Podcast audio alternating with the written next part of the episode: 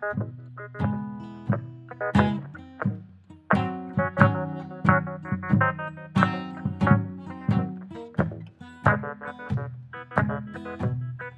hé hé! Bienvenue au podcast de la semaine! Qu'est-ce que tu regardes?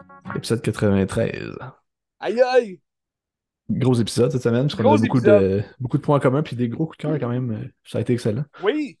Je pense, tu, tu m'arrêtes si je me trompe, Ben, mais je pense que ça va être euh, un de nos meilleurs podcasts depuis euh, des, des belles lurettes. là. Ben là, mets pas la aux autres, là, mais C'est vrai. J'espère, Mais C'est pas d'abord trop, mais je veux dire, dans le ton des films qu'on a jasés, je veux dire, c'est des grands films là, qu'on jase cette semaine. Ouais, ouais. Parce que là, euh, il y a de quoi qui se passe. là. Il y a quelque chose dans l'air, là. Il y a quelque chose dans l'air. À défaut de ne pas avoir des grands films qui sortent au cinéma euh, cette semaine. Ce, ce mois-ci, le mois de janvier, euh, un peu plus tranquille hein, au cinéma quand même. Il y a le film Bon avec Tom Hanks qui a l'air vraiment plate, là. Qui est un remake en plus de là, comme 4 ans, là, mais Ouais. Ouais, c'est c'est quoi déjà le film original? C'est un. c'est A Man Called Hove. C'est un film suédois. A Man Called Hove, qui était à Cannes, il a gagné des prix, je pense. Puis euh, là, ils ont fait ça américain, puis ça a l'air plate, ça a l'air gris, là. Ben, ça a l'air un film pour. Désolé le terme, mais pour les vieux, tu sais. Ça a l'air d'un film, tu sais, une comédie dramatique euh, que les personnes âgées vont vraiment rire. Parce que c'est Tom Hanks, puis parce que sûrement que c'est ce qu'ils vivent aussi tous les jours, tu sais. Ils sont grincheux, puis là, ah, ah, les, les jeunes enfants nous font revivre euh, des belles années. Mais tu sais, ça a l'air euh, sans intérêt, puis genre, Oui. on, on sait où ça s'en va, puis c'est pas intéressant. là, parce que c'est un film, c'est un film bien basique, classique. On l'a déjà vu des centaines de fois, tu sais. Ouais. Mais bon. Euh, c'est Tom Hanks quand même. Tom Hanks. Ben oui. C'est quand même un acteur incroyable. Mais c'est ça, le mois de janvier, moyen. Moi, j'attends avec impatience euh, la fin du mois pour euh, Infinity, Infinity Pool. C'est le, le nouveau film de Brandon Cronenberg. Ça va-tu jouer partout, ça? Je suis pas sûr. Va Je ne sais pas si ça va jouer partout. Je me rappelle son premier film qui était Possessor. Euh, il n'avait pas joué euh, vraiment partout. Là. Je pense qu'il n'avait même pas joué au 10-30 au Cinéplex. Ah ouais. Moi, moi, je l'avais acheté direct quand il était sorti en, en Blu-ray, mais, euh, mais très bon film. Très bon film. Puis tu, tu sens qu'il est, il est dans les mêmes thèmes que son père. Fait que c'est assez crazy fuck. Mais euh, une coche de plus encore. Fait que moi, j'aime ça, j'adore ça. C'est sûr, si t'aimes pas du David Cronenberg, je te conseille pas, là, mais. Ah, mais justement, euh, sur Mubi, sur Ouais. Il y a le premier film de Cronenberg euh, qui est là-dessus. Oui, c'est dans ma liste, je suis curieux. ben, c'est-tu euh, Scanner? Non, avant ça. Ok. Je peux pas le déjà sortir. son premier? Attends un peu, m'aller chercher. Ah, c'est euh, c'est pas Raw, non? Il me semble Pas que Raw, euh. Rage. Ma, ma liste. Stéréo. Rage? 1969. Stéréo. Ça dure 62 minutes. Ça a l'air fucké. Je suis curieux. Ben, écoute ça, moi, je vais écouter Scanner. Parce que Ok. j'ai jamais vu Scanner. Ok. Fait qu'on écoutera ça. Ok. Parfait. c'est nos plans futurs. Mais bref, cette semaine, euh, c'est ça. Fait qu'à défaut de ne pas avoir des grosses nouveautés au cinéma, ben, euh, on a des bonnes, des bonnes nouveautés sur Netflix hein, euh, qui sont sorties là, dernièrement. ben, dont une, Sound of Metal. Mais qui n'est pas une nouveauté, c'est un film de quand même 3 ans, à peu près 2-3 Oui, oui, ans. mais je parle, c'est- ça vient d'arriver sur Netflix. C'est nouveau quand même sur Netflix. c'est chaud. C'est chaud. Oui. Ben, je te, je te laisse commencer euh, ton impression, euh, Ben, ok, je vais parler un peu de l'histoire. Dans le fond, c'est Riz Ahmed qui est un drummer qui a un groupe de métal avec sa blonde qui est Olivia Cook. Louise, qui est une Française, mais qui parle jamais français tout le long du film. mais... Qui est bizarre. avec son père, Mathieu Malric. Euh, dans le fond, du jour au lendemain, Riz Ahmed, il, il perd Louis. Fait que là, tu sais, comme drummer, faut que tu composes avec ça, puis tu te fais Ah ouais. comme, ben, tu sais, je peux plus jouer parce que j'entends plus, tu sais. J'ai plus de cue, j'ai plus rien. Fait que là, il est comme frustré, puis lui, c'est un ancien héroïnomane, ça fait 4 ans qu'il est clean.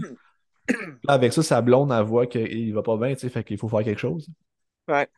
Fait qu'elle l'envoie dans un genre de communauté de gens sourds pour apprendre à être sourd, à, ben, à vivre comme sourd avec le langage des signes, apprendre le langage, apprendre à communiquer avec les gens, puis tout.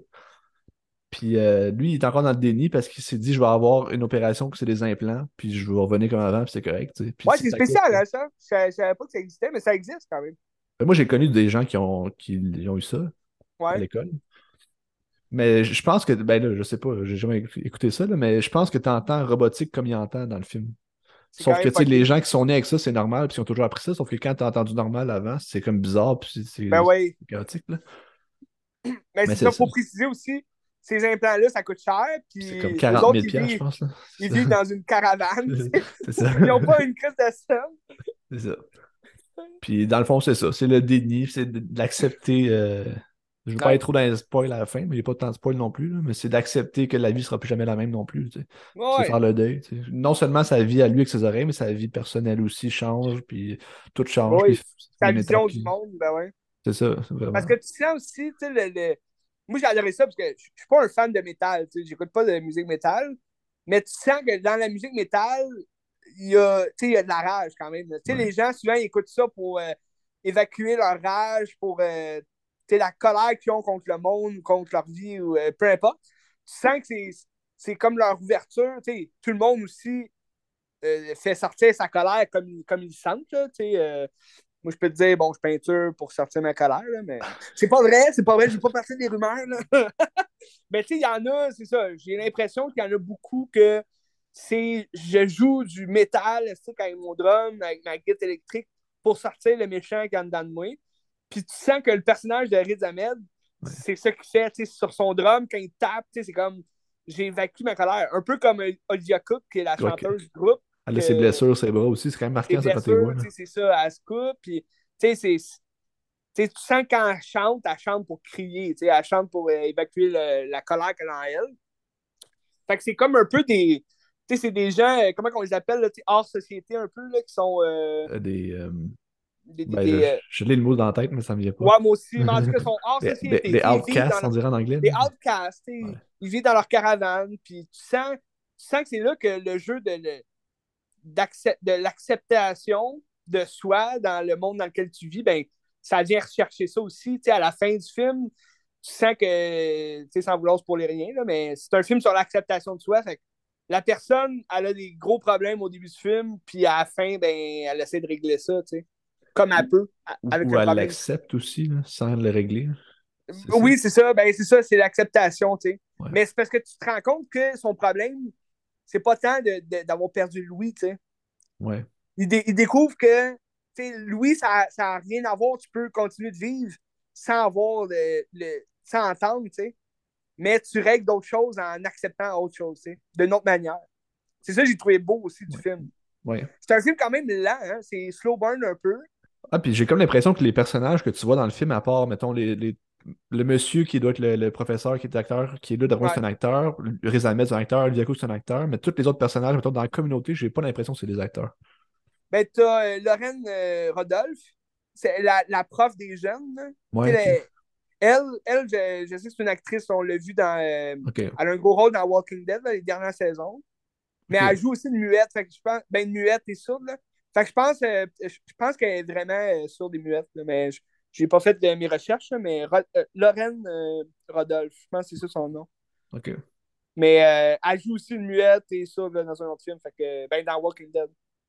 Fait que moi, je trouve que je trouve, qu'un des points forts du film, c'est l'aspect du point de vue qui va changer des fois. Tu sais, Tu sais, quand Ouais. t'es- moi, la scène qui m'a marqué le plus, c'est quand ils sont en train de souper ensemble, toutes les sourds, puis que tu vois parler, puis ça a l'air de fun. Puis là, quand tu sors du point de vue, tu as un point de vue omniscient, t'as plein de bruit partout, t'es comme, oh shit, ok, c'est... les autres, ils entendent Oh, rien, oui. mais ça a l'air de ça pour vrai, c'est génial. tu sais. Ben, moi, je m'attendais, justement, tu sais, je, je me disais, Christy, le titre, c'est Sound of Metal, fait c'est sûr que ça va, puis c'est un film de sourd, tu sais, fait que, tu sais, je me dis, ça va jouer sur le son à côté, puis c'est ça que j'ai aimé, c'est que, tu, autant qu'on est dans des scènes silencieuses as fuck, qu'on est dans des scènes où tu as plein de bruit autour, puis tu te rends compte que, OK, ça doit pas être facile quand même, de réapprendre à entendre, euh, tu sais, c'est même si son sourd, j'imagine que ça c'est vrai, tu quand t'es sourd, tu touches, mettons, à. Tu sais, comme euh, quand il frappait là, sur la glissoire, là, le, le genre de toboggan, Le son du métal, c'est ça. le son du métal, tu sais, c'est un clash avec le film, mais tu j'imagine qu'il ressent les vibrations, justement, Ouais. c'est comme ça qu'il arrive à entendre, tu. C'est ça qui est intéressant, moi j'ai trouvé ça beau. euh, C'est beau dans la philosophie des choses qu'ils font, Ouais. là, tu sais. Ouais. Mais c'est quand même spécial aussi un film de, de, de saut comme ça. Moi, j'avais vu, ben, je sais que tu vas parler d'un autre film là, qui, qui, euh, qui mettent l'accent sur ça. Mais tu sais, bon, il y, a aussi la famille Bélier, là. c'est un autre film là, de muet. Mais tu sais, euh, moi, j'avais vu un peu dans le même genre. Ça fait vraiment longtemps que je l'ai vu. Là. Je pense que ça jouait à super écran dans le temps. Puis j'en ai pas vraiment entendu parler après, mais ça avait gagné des prix, me semble, si je me trompe pas. C'est. Euh, je, me rappelle en français, ça s'appelle L'aveuglement. Je sais pas si ça dit quelque chose. C'est avec Julianne Moore puis euh, Mark Ruffalo. C'est comme une, une genre d'épidémie de maladie, si je me souviens bien. Puis les gens commencent à perdre la vue. Tout le monde devient comme aveugle. Il y a des gens comme immunisés, euh, dont Julianne Moore, qu'elle est immunisée. Mais elle reste comme dans le camp. Ouais, c'est ça, c'est vrai ça. blindness, c'est ça. C'était pas, euh, pas écœurant, mais je veux dire, ça m'avait surpris parce que quand c'était sorti, j'étais quand même jeune.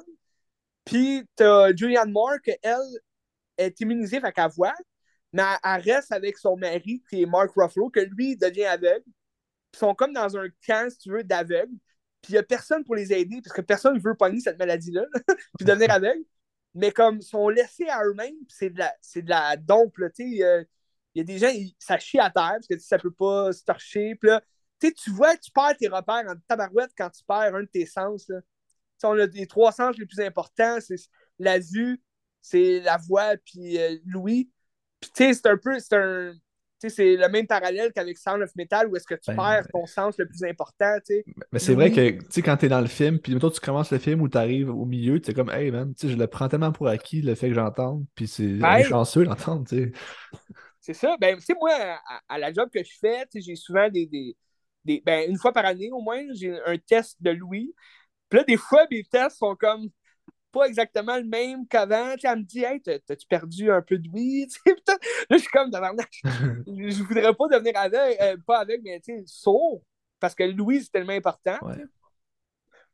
Mais la, la, voix va aussi avec Louis, parce que ça, c'est relié quand même, mais J'aimerais mieux, mettons, perdre la voix, mais continuer à voir puis entendre. ouais, parce que regarder les films quand t'entends pas, c'est plate. Là. Ben, c'est ça l'affaire. Ouais. T'as des sous-titres, mais là,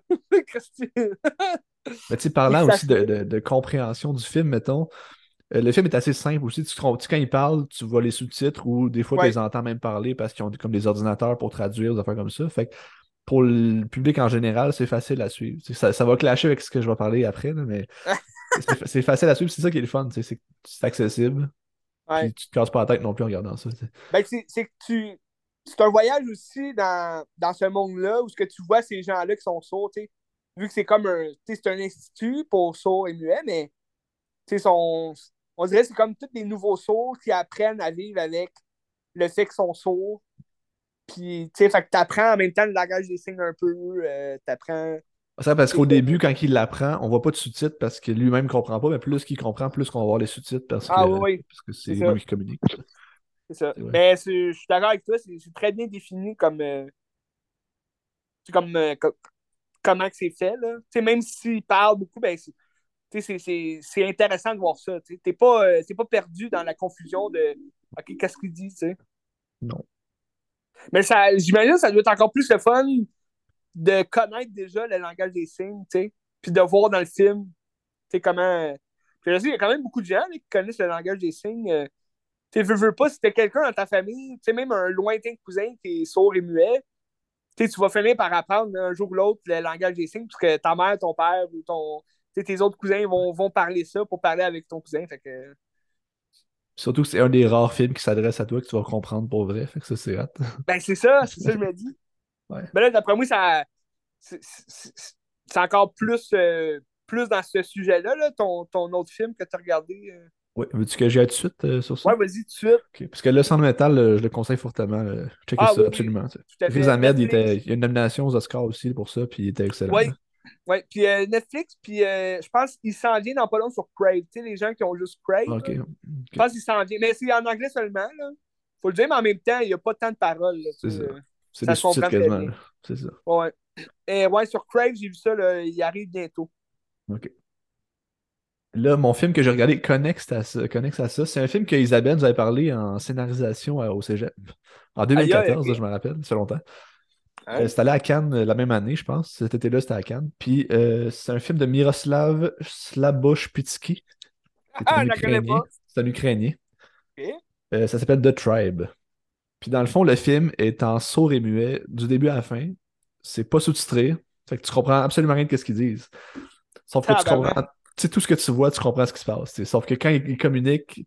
En même temps, c'est peut-être mieux qu'on comprenne même pas, parce que ça doit être. C'est fucking violent comme film, c'est Ouais. rough. Puis euh, ça doit être dur, qu'est-ce qu'ils disent. Mais tu tu comprends tout ce qui se passe. Puis dans le fond, Ben, tu l'histoire. comprends dans les mouvements, j'imagine, dans les mouvements. puis Ben, quand ils sont fâchés, tu le vois qu'ils sont fâchés. Ah ouais.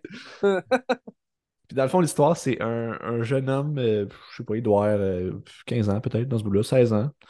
Il rentre dans une communauté de même, une école de gens sourds et muets.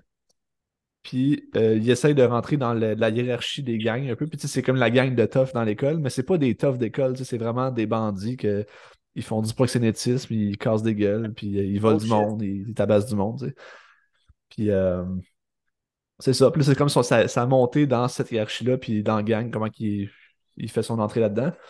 Puis un moment donné, il tombe amoureux d'une des filles qui est comme une prostituée un peu, mais qui est une, une élève aussi, puis elle est sur des muettes. Mhm. Puis c'est comme s'il veut se l'approprier à lui. Fait que là, il se met comme la, la, ben, la tribe, dans le fond, la tribu à dos. Puis euh, c'est ça, c'est comme sa descente aux enfers aussi à la fin. Puis euh, c'est extrêmement violent. C'est un film qui est vraiment dur à regarder. C'est des plans euh, longs, c'est des longs plans fixes. Puis tu sais, à un moment donné, t'as une scène où c'est comme cinq minutes d'un plan fixe que tu vois la fille qui se fait avorter comme artisanalement. Puis t'es juste Hein? ça. Puis tu regardes cette communauté-là? Non, non, non, elle s'en va genre dans une maison par rapport à Ok. côté. ça. Coûte, je sais pas combien, genre une coupe de, de, de 100$ piastres peut-être. Puis là, Ah ouais. c'est avorté, mais tu vois ça, tu es juste dans la salle avec elle, puis tu la regardes, puis comme, ah, ben, je suis pas supposé regarder ça, moi, il me semble, c'est dégueulasse. là. Christy. Mais c'est-tu. euh, Tu sais, je veux dire, c'est-tu, admettons, euh, montrer que c'est violent parce que justement, ils n'ont pas de repères à cause qu'ils sont sur les muets, puis. euh, y a- y a-tu Euh, un lien à faire, admettons, avec le fait que, tu sais, eux autres, ils grandissent un peu, ben, c'est. Tu les orphelins, non, hein? C'est. C'est juste des jeunes. Non, c'est juste des gens sourds et muets qui sont dans une école, mais euh, y a-t-il un lien à faire avec ça? Je suis pas sûr, mais je pense que c'est surtout un lien à faire par rapport à l'Ukraine puis son histoire, mais tu sais, je j'ai Ouais. pas assez lu là, par rapport à ça, fait que je peux pas me dire vraiment, là. Ouais. Je pense qu'il y a un lien à faire entre les deux. Ou tu sais, peut-être de faire un lien, genre, euh, vu qu'ils sont comme souvent étrangers, tu sais, l'Ukraine, c'est comme personne comprend ça, tu sais, dans le monde. Ouais, ben, C'est peut-être ben, de dire, ils ne de comprennent pas, tu sais. Ben, il y a ça, mais aussi le rapport de l'Ukraine par rapport à la Russie, que c'est un peu la même culture, mais ouais. c'est pas vraiment la même culture. Puis comme il y en a un qui essaie de s'imposer, puis il essaie de rentrer dans l'autre, puis finalement ça finit mal. Puis, Ah euh, ouais. puis la fin, c'est extra, c'est rough. Le dernier plan, là, Ah la dernière scène, mettons, là, il fait juste décapiter tout le monde. C'est c'est Aïe. Mais c'est vraiment, tu sais, pour moi, c'était un gros coup de cœur, c'était excellent, Ouais, mais c'est film, c'est à très dur, c'est dur à regarder. là. Ouais. Mais si tu as, mettons, un film euh, pour supporter l'Ukraine ou? Non, non, non, c'est pas en sport. Mais tu sais, c'est un film de 2014. Ben, c'est sûr qu'il y Ouais, avait des conflits à cette époque-là encore, mais c'est pas, euh, c'est pas pour supporter l'Ukraine, c'est vraiment. Euh, je sais pas, c'est un film social pareil. Il faut, que je rough. m'informe. que je Mais en même m'informe. temps, la violence, tu sais, la violence des jeunes, il y en a de partout dans le monde. C'est ça. Mais ça a juste à donner que là, c'était l'Ukraine euh, qui faisait un film comme ça.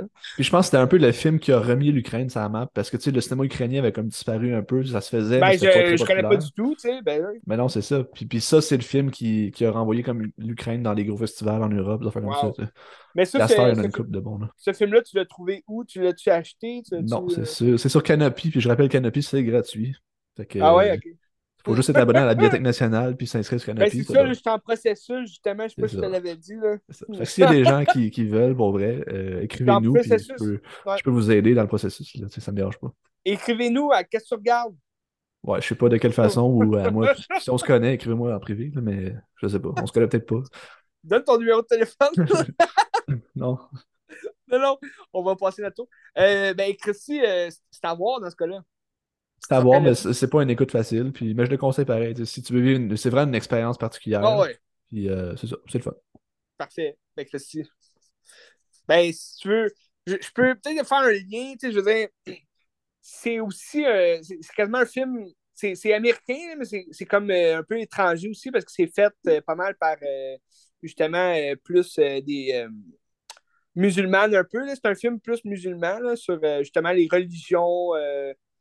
Euh, euh, dans cette religion-là, la, la- la religion musulmane par rapport à la communauté, c'est euh, euh, Mogul Mowgli.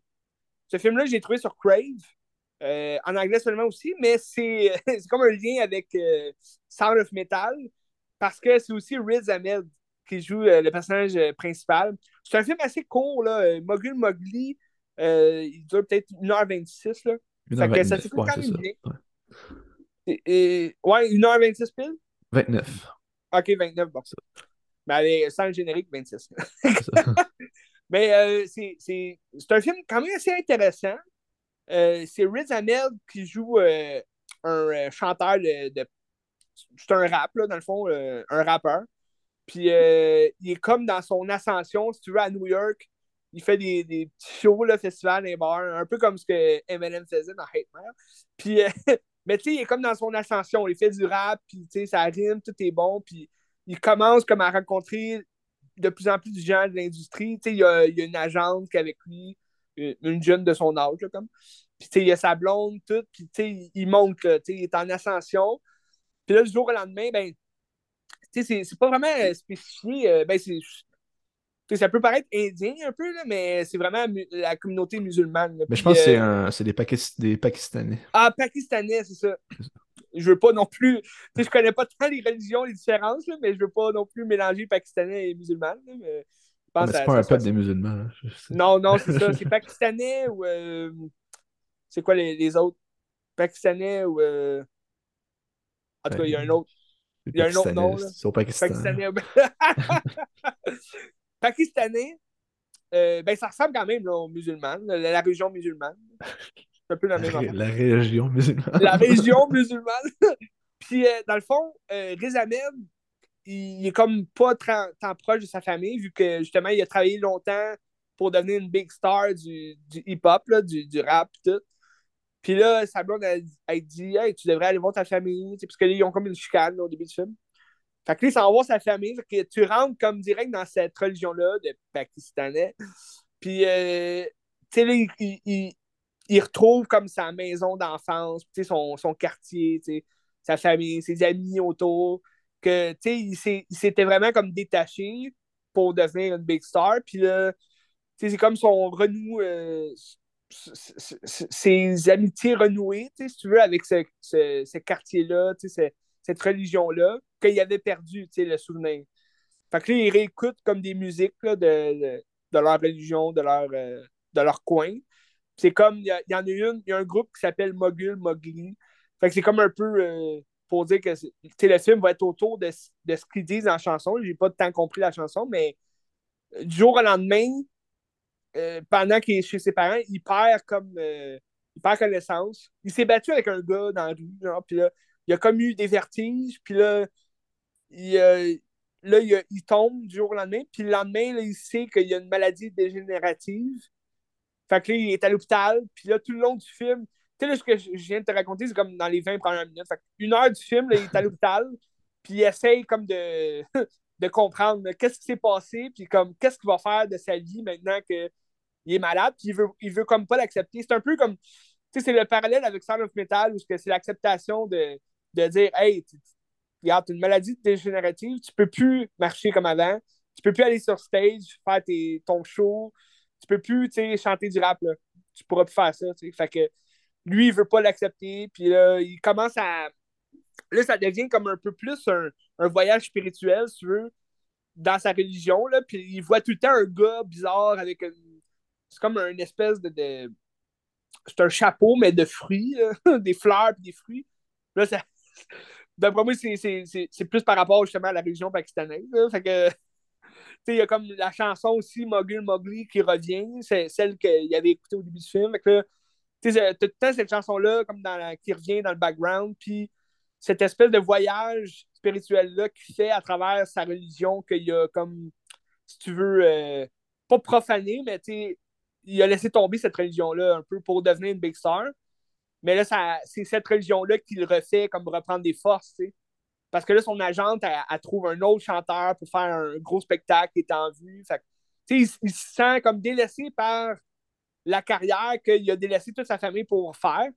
Puis finalement, il se rapproche de plus en plus avec son père, avec sa famille. Puis euh, à la fin du film, c'est beau parce que tu vois l'acceptation qu'il a eue. Puis tu vois aussi la, signification de Mogul Mowgli. Pourquoi c'est pourquoi c'est si présent dans ce film-là. C'est quand même un bon film. Là, euh, je dirais pas que c'est autant intense que Sound of Metal, que les. sais, moi, j'ai trouvé ça le fun pour le voyage spirituel, mais je te mentirais pas, c'est quand même long. Au début, c'est, c'est, c'est lent, c'est bon, ok. Mais c'est intéressant, tu vois d'autres religions, tu vois. C'est 1h29 qui est long. C'est quand même, ouais, ça paraît, pour vrai, ça paraissait plus long que Sound of Ok. Metal. Ok. Mais en même temps, c'est- pas mon genre de film non plus que, que j'écoute chaque jour. Mais j'ai quand même apprécié ça, tu sais. Puis Riz Ahmed, c'est un critique d'acteur. Tu sais, c'est fou parce que tu sais, il fait toutes sortes de films. Hein. Tu sais, lui, on l'a connu principalement dans Rogue One.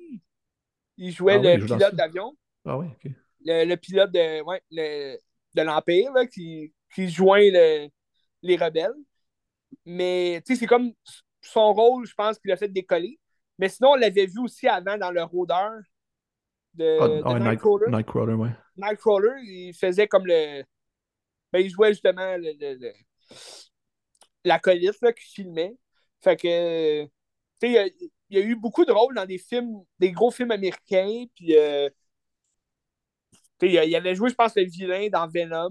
le premier Venom. Il fait le vilain, vraiment pourri. Pour vrai, c'était pas un bon rôle. Là. Mais il joue, il joue bien. tu sais, C'est un bon acteur. Mais je veux dire, le film en tant que tel, pour le vilain, c'était vraiment Mais- dé- décevant. tu sais. Il joue dans Sisters Brothers de Jean Codillard avec euh, tu sais, le film de cowboy avec euh, Ouais, j'ai jamais Phoenix. vu. Mais ouais, j'ai vu qu'il jouait là-dedans. Ouais. Ouais. Mais c'est c'est un, c'est un bon acteur. C'est c'est un acteur à suivre, je pense. Parce que Mogul Mowgli, tu vois, c'est- c'est- il l'a fait tout de suite après Sound of Metal, je pense. Puisque c'est 2021, il me semble. Sound of Metal, c'est 2020. 2000 2019, puis euh, Mowgli, c'est 2020. Ok, c'est ça. Fait qu'il l'a fait après.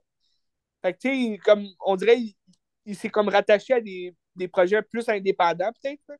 Mais c'est, tu sens que c'est plus proche aussi de peut-être sa religion à lui. Là. Tu sais, J'imagine il est vraiment pakistanais. Tu sais. Oh, je peux te le dire, je vais aller voir. Je pense ça. là. Ben, c'est un Britannique, euh, Britanno-Pakistanais. Fait que, euh, bon. fait que ouais, entre autres. Parfait. Mais euh, c'est quoi ses projets à venir à Riz Ahmed? Ben, une bonne question. Nimona. Film Ah. d'animation. Ah, je connais pas. Ah. Mais Mogul Mowgli, Il va jouer Hamlet. Ah. Ok. je sais pas. C'est ça. ben, intéressant. Un- je pense que c'est un acteur à suivre, euh, en vague. Là. Ouais, c'est sûr. sais, Il, il est En excellent. vague. C'est encore jeune, il peut faire toutes sortes d'affaires. Sound of Metal, je pense que ça a été un beau, euh, un beau point là, principal de sa carrière. là. Je pense qu'il va. Ben, je pense que c'est un rôle qui peut le lancer dans d'autres choses, puis après ça, Aussi, aussi. peut-être l'amener vers Hollywood. Ben, tu sais, je, je sais pas si j'y souhaite ça, mais en tout cas. Si, ça. Oui, oui, ben oui. Ok. C'est Mogul Mowgli sur Brave. Allez voir ça. Euh, avant que notre meeting finisse, là, veux-tu que j'aille avec un film euh, que j'ai regardé euh, par rapport à mes lectures? Oui, vas-y. Que j'ai regardé North by Northwest de Alfred Hitchcock. Non! Ben oui, grand que J'ai chef-d'œuvre. vu, j'ai vu que tu avais aimé ça sur Letterboxd. Je l'avais déjà vu. euh, excellent. C'est Ben oui. c'est- une, une leçon de scénarisation, ça, je pense. Parce que de la manière que l'information est transmise aux spectateurs puis aux personnages Ah en ouais. même temps, puis pas en même temps non plus, c'est ça qui fait la force du film. tu sais. Ouais. Puis dans le fond, North by Northwest, c'est ça qui a mené à des James Bond. C'est un peu une... C'est pas une passage de James Bond, parce que James Bond n'existait pas encore à cette époque-là, mais James Bond a comme repris le moule de ce film-là Ouais, tout à pour faire fait. le film d'aventure. tu sais. Mhm. dans le fond, l'histoire, c'est un, c'est un kidam qui comme. Il se prend par un- il se prend pour une autre personne qui est pas. Puis il est comme, hey, je suis pas cette personne-là, mais t'as comme un groupe de bandits qui courent après parce qu'il pense qu'il est méchant, tu sais. Ouais. Mais là, tu- ben là, je veux- c'est un film de comme 60 quelques ans. là. Je, je peux dire c'est quoi les punch, là. Mais oui! De toute façon, peu importe, t'écoutes un Hitchcock, même si tu connais déjà le spoiler, c'est Ah, juste c'est captivant, mais c'est captivant. là, tu sais. captivant là, à chaque Ça. seconde. Ça n'a pas l'air si vieux que ça non plus. Tu des fois, t'as des films de Hitchcock qui ont l'air vie- ils ont vieilli beaucoup. Tu mettons The Ben, Birth. Puis ça, c'est j'ai- 58, je pense, puis ça n'a pas vieilli Ben ouais. tout, ça vieillit pas, les films d'Hitchcock. Puis ben, là, dans le fond, l'histoire, c'est que c'est un gars qui se prend par un autre, c'est erreur sur la personne. Ça ressemble beaucoup, beaucoup à euh, The Big Lebowski. Puis je suis sûr qu'il y a plein de scènes qui reviennent aussi de- dans Big Lebowski. Hmm. Puis euh, dans le fond, tu comprends que c'est le CIA qui l'a planté comme, comme une fausse personne auprès de ce groupe-là pour que les gens partent après lui à place de la, la vraie Une agent. diversion. C'est ça, à place de la vraie, agent, la vraie agent qui est après le groupe de méchants. tu sais. L'affaire, c'est que, tu si nous autres, on a de l'information au début, que on est comme le personnage principal, qu'on sait pas qui qui est qui, puis qu'on est pris dans ce jeu-là, sauf qu'à un moment donné, on, connaît de l'information plus que le personnage. on sait ce qui se passe, puis lui, il ne sait pas encore. Ouais. Là, à un moment donné, lui, il apprend des affaires, puis il y a comme une fille qui est là, qu'elle a sait des choses que nous, on sait pas, ou qu'on sait, puis que les autres personnages ne savent pas. Mhm. Puis ça a l'air compliqué quand je le dis, mais. Euh, il y a toujours une fan dans les films de Hitchcock, là, pour nous donner des informations supplémentaires. C'est comme si on est, souvent comme deux coups d'avance sur certains personnages. Fait que c'est intéressant de voir le suspense que ça crée aussi. Puis, ouais. Parfois, c'est une histoire d'aventure classique. Euh, ben, t'as des méchants et t'essaies de, de, sauver. C'est son film qui bouge le plus, dans le sens que il a souvent fait des huis clos, Hitchcock, il a souvent fait des films très coincés avec euh, deux personnages qui, qui restent plantés là, puis comme c'est des bons scénarios, mais je veux dire, Psycho, ça se passe pas mal tout le long euh, au Motel Bates. Tandis que North by Northwest, ça bouge beaucoup, c'est un film, comme tu l'as dit, plus aventure, fait que c'est sûr que il y, y, a du bon suspense aussi, mais c'est un suspense qui bouge, c'est de l'action, peu et dur. Puis les personnages sont intéressants, comme euh, il évolue assez bien aussi, tu sais, comme il apprend les leçons, puis il devient quelqu'un d'autre un peu. Là. Oui. L'acceptation. Ben, c'est un, un, classique qu'il faut voir. C'est un chef-d'œuvre. Classé 1 ah, parmi ben films. Un chef-d'œuvre. Ben oui. Puis c'est ça. C'était cohérent à Baslack. Des belles scènes d'action. Euh, c'est ça. C'est beau. Ben, c'est du Hitchcock. Hein. Moi, je, je conseille tous les films de Hitchcock. Ouais. Ben, pas tout. Là. Il y en a quand même fait euh, beaucoup. Là, mais... Euh, ouais, il y en a qui sont moins. Il a fait, il a fait de la merde. Tu sais, je pense qu'il a fait 50 quelques films. Tu sais, ses premiers films, c'est des films oh, muets des années 20. Là. Je savais pas ça. Ouais. Ben, il y a des films oubliables aussi. Mais je parle. Tu sais, je parle des films qu'on entend le plus parler. c'est ça, Vertigo. Euh, moi, mon préféré, je pense, c'est Rear Window. Je trouve que c'est lui qui est le. Rear Window. Qui est, il est parfait, ce film-là. Ben, Psycho, The Birds. The Birds, c'est un classique, il faut, faut, que tu regardes ça. J'aimerais ça voir Marnie puis voir euh, Rebecca. C'est deux que j'ai pas vus puis que j'aimerais savoir. Ouais, ben tu vois, c'est deux films que j'ai pas vus non plus, mais je lis dans mon coffret euh, Hitchcock. Ouais. ouais. Fait qu'on s'écoutera ça un jour. Un jour ou l'autre. ben, Hitchcock, c'est. C'est grand maître. C'est un grand maître. C'est, oui. Oui, puis euh, est-ce qu'on s'ennuie de lui? Ben, toujours, là, oui. il, y aura toujours des nouveaux maîtres. Mais tu sais, je lisais, par rapport à ça, je lisais Hitchcock Truffaut, puis c'est vraiment intéressant parce que euh, il décortique toutes ces scènes, puis il explique qu'il a fait ce choix-là parce que c'est ça qu'il voulait faire, puis s'il faisait autrement, ça n'aurait pas marché pour telle, telle, telle raison. Puis c'est comme un maître qui décrit son art comme ça, puis qui décortique, c'est comme, oh wow, c'est tellement pertinent, c'est tellement intéressant à lire. Mais tu penses que c'est un maître par rapport à la réalisation plus qu'au scénario ou c'est un match des deux. C'est un match des deux. C'est pas nécessairement lui qui écrivait les scénarios, mais je pense que les histoires venaient de lui. Puis, euh, ouais, je pense que ces histoires étaient souvent bien construites, puis ça venait de lui pareil. Puis la manière. Parce que là. Ouais, vas-y. Ouais. Non, mais t'as-tu fini ce que t'allais dire? Ouais, ben, tu mettons, euh, l'affaire, c'est que ce que j'ai lu, c'est qu'il faisait pas beaucoup de takes. Puis, comme les rushs qu'il y avait, c'était c'était juste ça qu'il y avait pour le montage, puis c'était l'essentiel. Fait que tu jouais pas beaucoup dans le montage. Le montage était fait, puis c'était ça, puis tu le mettais. Contrairement d'autres qui font autrement. Ouais, ben c'est aussi sûrement l'époque aussi. Là. Ils ne pas, ils pas longtemps avec le montage, je pense. Je sais pas. Je sais pas. ben, je sais pas non plus, j'ai, pas vécu dans ces années-là, mais ça aurait été intéressant de savoir justement c'était quoi les enjeux du montage. Aujourd'hui, il y a beaucoup de montage qui se fait. Même les studios décident eux-mêmes de couper au montage. Tu sais, c'est comme que si Martin Scorsese va faire un film de 3h30, Laissez faire son film de 3h30. S'il se plante, il se plante. Puis regarde, c'est Martin Scorsese pareil. Là. Ah, tu dis ça, mais en même temps, ça donne euh, des films comme Babylone, que c'est des flops monumentales, aussi, aussi bon que ce soit, mais ben c'est des flops. Euh, c'est malade le flop que ça fait de Babylone. ben exact, mais c'est ça que j'allais te dire justement. Tu sais, t'as des films comme Babylone, Avatar qui durent 3h15. Puis, qu'est-ce qui a fait en sorte que le, le studio a accepté ça? Tandis que mettons un film comme Irishman, mettons que personne ne voulait justement le produire parce qu'il disait qu'il n'avait pas confiance en ça. C'est un long film, oui. Il aurait pu couper bien plus dans le, scénario, là, que... mais je pense que Netflix a juste laissé faire ce que Martin voulait parce que c'est Scorsese, là, euh, on laisse faire Scorsese comme il veut. Puis je pense que c'est un peu la même, la même histoire avec Disney puis James Cameron. James Cameron, il a dit ben j'accepte de le faire, mais vous me laissez carte blanche. Là, il fait son film. Puis c'est sûrement la même chose que Paramount a fait aussi avec euh, Damien Chazelle puis son Babylone. Babylone, je trouve, oui, il aurait pu couper un peu dans la fin, mais c'est un film qui s'écoute vraiment bien, sais, Ouais. pour les amateurs. là. Mais, je- mais comme tu dis, ça a fait un flop. C'est-tu parce qu'il était trop long, puis il y avait comme beaucoup de scènes un peu ridicules, inutiles? Qu'est-ce qui fait en sorte que ça a été un flop autant que ça? Ben, tu sais, c'est pas un film qui est rassembleur puis qui est pour tout le monde non, Non. plus. Fait que c'est sûr ça l'aide pas. Puis tu sais, c'est 80 millions de budget, c'est énorme. Fait que... Mais tu sais, tu vois un film comme euh, The Fableman, qui durait deux heures et demie, qui a gagné le Golden Globe du meilleur film dramatique. Euh, tu sais, j'en aurais coupé aussi à la fin. Tu sais, Comme on se le disait, la fin euh, était longue un peu, mais c'est du classique Spielberg. tu sais. C'est rassembleur, comme tu dis, c'est nostalgique. ça a pas marché non plus, ce film-là. là. Ça n'a pas marché, mais ça, tout, ça a gagné. Ça n'a pas marché, mais ça a Ouais. gagné. Ouais. Mais ce qui est bizarre, ça- je pense que ça a fait genre 15 millions. C'est Ouais. rien. Là. Si- même Non, pas non. que ça a fait 15 millions. Là. Non. Mais bref. Fait que c'est ça. Mais tu sais, quand on parle, mettons, des nouveaux maîtres, on pense-tu à Noah Baumbach? ouais, Ben, fais- c'est- c'est le lien que je fais avec notre prochain film qu'on va jaser. Moi, j'appellerais pas ça. C'est pas un maître à mon œil, mais c'était correct. Ouais. Mais je pense, je pense qu'il pourrait être un maître plus pour l'écriture que la réalisation.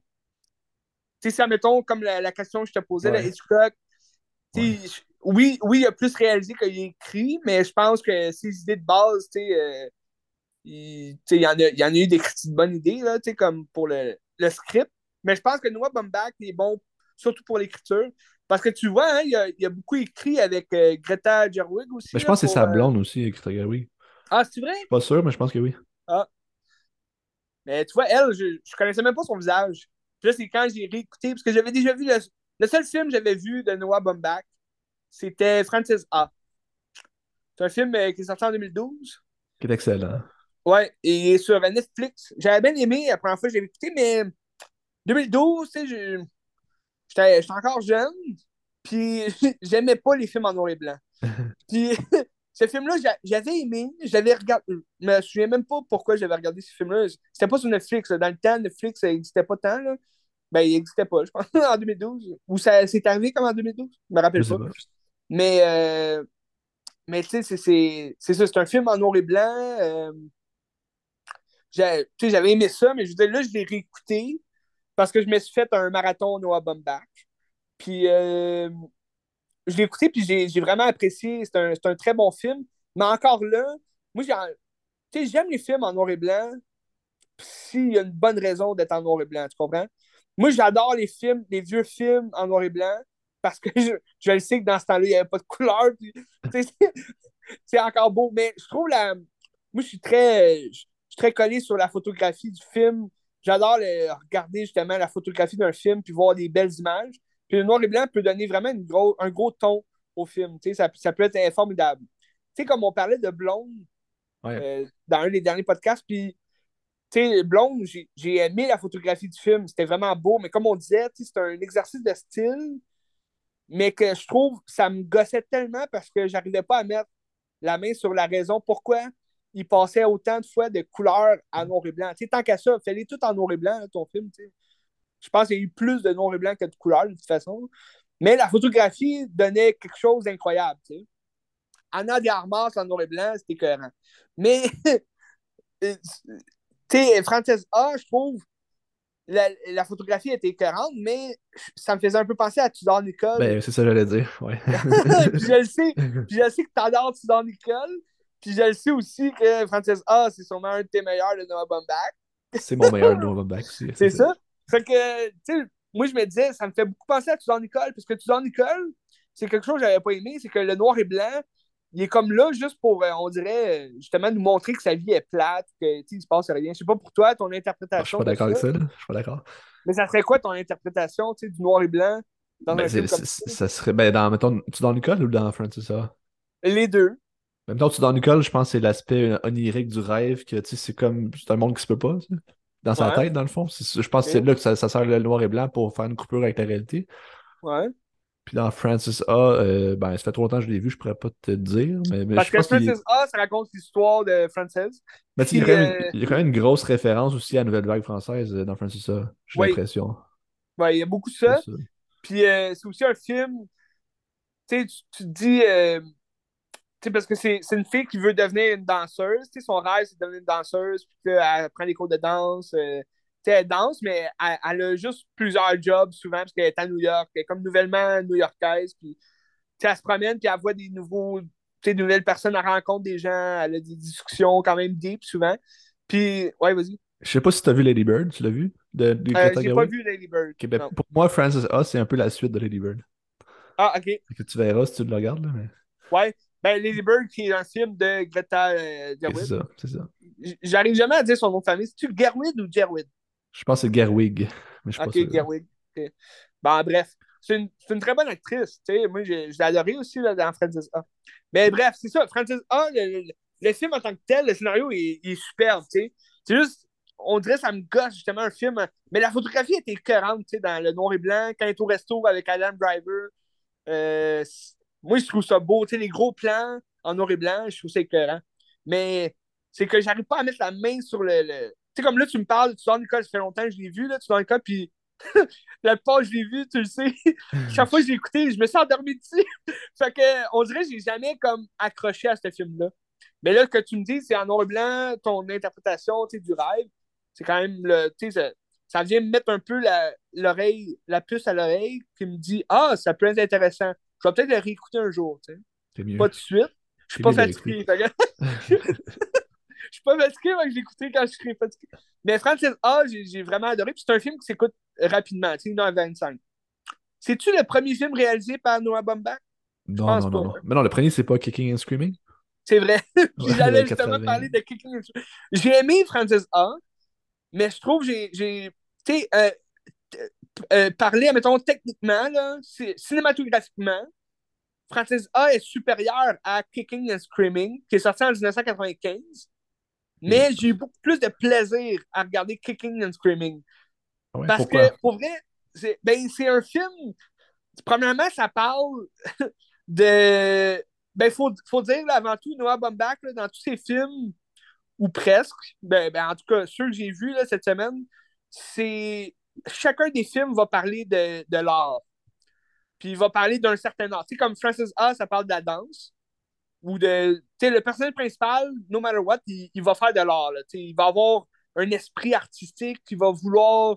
euh, il va faire un travail artistique, euh, whatever.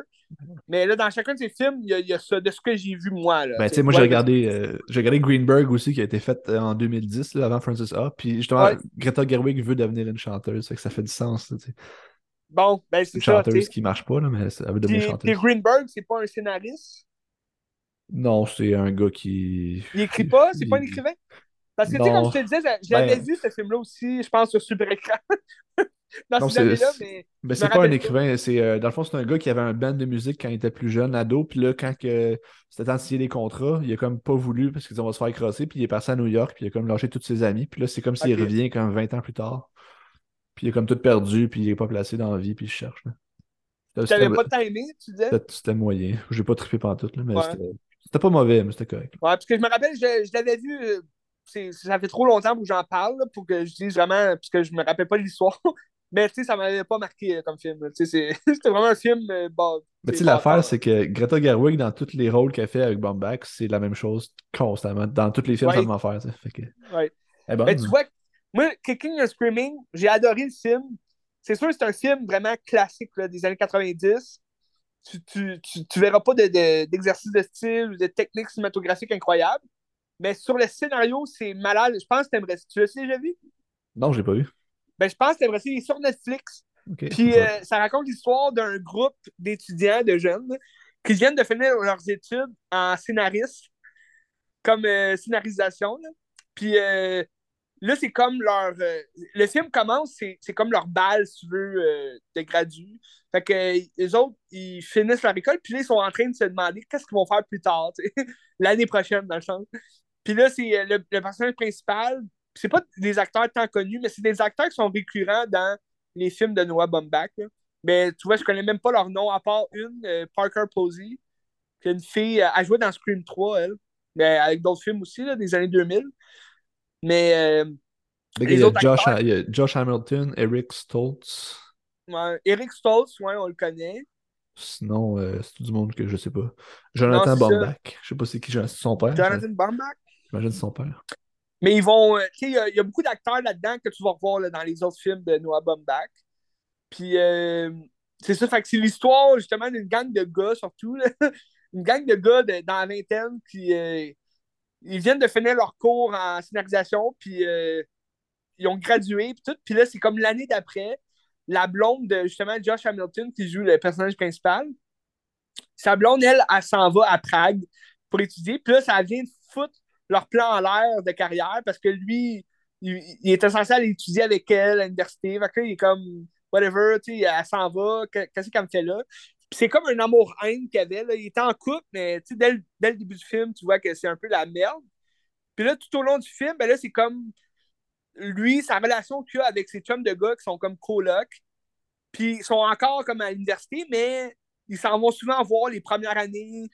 Tu que, eux autres, ils ont fini leur cours de première année, mais là, ils s'en vont souvent les voir dans les dortoirs, puis ils fourrent avec plein de jeunes. Puis, tu sais, c'est comme juste la gang de gars qui vivent leurs années, leur première année, si tu veux, à l'université, puis comme gradués déjà. Puis là, il y en a qui travaillent, tu sais, dans Eric Stoltz, ça fait comme 10 ans qu'il fait ce cours-là. Il a comme gradué pendant 10 ans. C'est juste qu'il retourne tout le temps au cours. Il me fait un peu penser au gars, là. Tu sais, il y avait une couette là, dans nos cours de scénarisation. Ah ouais. Puis, euh, je me rappelle pas son nom. Philippe. Philippe, mais tu sais, Philippe, je veux dire, il est quand... je sais pas s'il nous écoute, mais s'il nous écoute, tu sentais que ça faisait quand même longtemps qu'il faisait ce cours-là. C'est quand même intéressant, mais le personnage d'Eric Stoltz, dans ce film-là, c'est un peu le même genre, Ça, ça fait longtemps, puis il essaie de se faire ami avec tout le monde qu'il voit. Il essaie de croiser les filles, ça marche pas, parce que c'est un vieux, qui est là depuis 10 ans. Puis, euh, mais là, c'est ça, c'est juste les tribulations de cette gang de gars-là, que leur, leur plaisir, leur plaisir en boys, c'est de, de se questionner sur, admettons, hey, t'as t'as 10 minutes, là, nomme-moi, euh, non, peut-être pas 10 minutes, là, mais admettons, t'as une minute, puis nomme-moi les, les 10 meilleurs films avec les singes dedans, genre. fait que là, t'as un gars qui cherche, là, il est là, ah, tabarouette, ok, euh, Planète des singes, euh, puis là, il nomme tous les films, tu King Kong, euh, Planète des singes, La bataille de la planète des singes, puis là, des fois, il répète les mêmes films. Mais tu sais, c'est juste, c'est, juste ça, tu une gang de boys qui parlent. Ça me faisait un peu penser à Nature Morte, ton film, ton film de cégep. fait que je pense, Cool. je pense que t'aimerais ça, parce que, tu sais, c'est, un film juste comme, tu suis les tribulations d'une gang de boys à l'université. Tu sais, c'est un film très 90, comme je te disais. Ben, tu, tu, tu ressens-tu la vibe un peu Linklater, euh, Days and Confused, Everybody Wants Some dans ce genre-là? Un peu, là? oui. Un peu, oui, parce que ça parle surtout de. Tu sais, ça, ça parle de sexualité, ça parle de drogue, mais tu vois pas. C'est pas tant explicite, là, tu sais. Mais c'est juste, tu sais, tu sens que c'est une gang de boys, il faut, tu sais, puis ils font juste comme rien foutre de leur vie. Puis, tu sais, il y en a un, il, il a juste peur de déménager justement pour aller à son université. Fait qu'il reste avec eux, mais ils sont comme, quand est-ce que tu vas déménager? quand est-ce qu'il va? Puis il y a juste la, la trouille, tu sais, d'y aller parce qu'il va tout seul. Puis, tu sais, mais j'ai vraiment apprécié, c'était vraiment le fun. Mais tu sais, cinématographiquement parlant, c'est pas, c'est pas incroyable. Mais tu sais, c'est un film euh, classique là, des années 90. Mettons par rapport à ce que Noah Baumbach devient par après, tu vois-tu comme une graine qui est plantée là ou c'est Mais pour un vrai, je pense que oui, tu sais, comme on disait, dans tous ces films, il va avoir comme l'art, tu sais, de mis de l'avant. Puis là, ça, c'est comme les tribulations, justement, de ces jeunes-là qui ont étudié en, en- pour devenir scénariste ou écrivain ou whatever. Puis à travers ça, tu aussi l'histoire d'amour entre le personnage principal que il, se remémore toujours. Tu admettons, il, il va rencontrer des jeunes de l'université, il va passer une nuit avec. Puis, puis là, tout de suite après, il va se remémorer sa rencontre avec sa blonde qui est à Prague. Puis là, à la fin du film, c'est comme l'enjeu de est-ce que je reste ou je m'en vais la rejoindre ou j'attends qu'elle vienne me rejoindre. Puis, c'est- beau à voir parce que tu comme cette connexion-là avec tous ces autres films qui vont parler aussi d'amour puis de relations entre couples. C'est souvent ça aussi, ces autres films. là.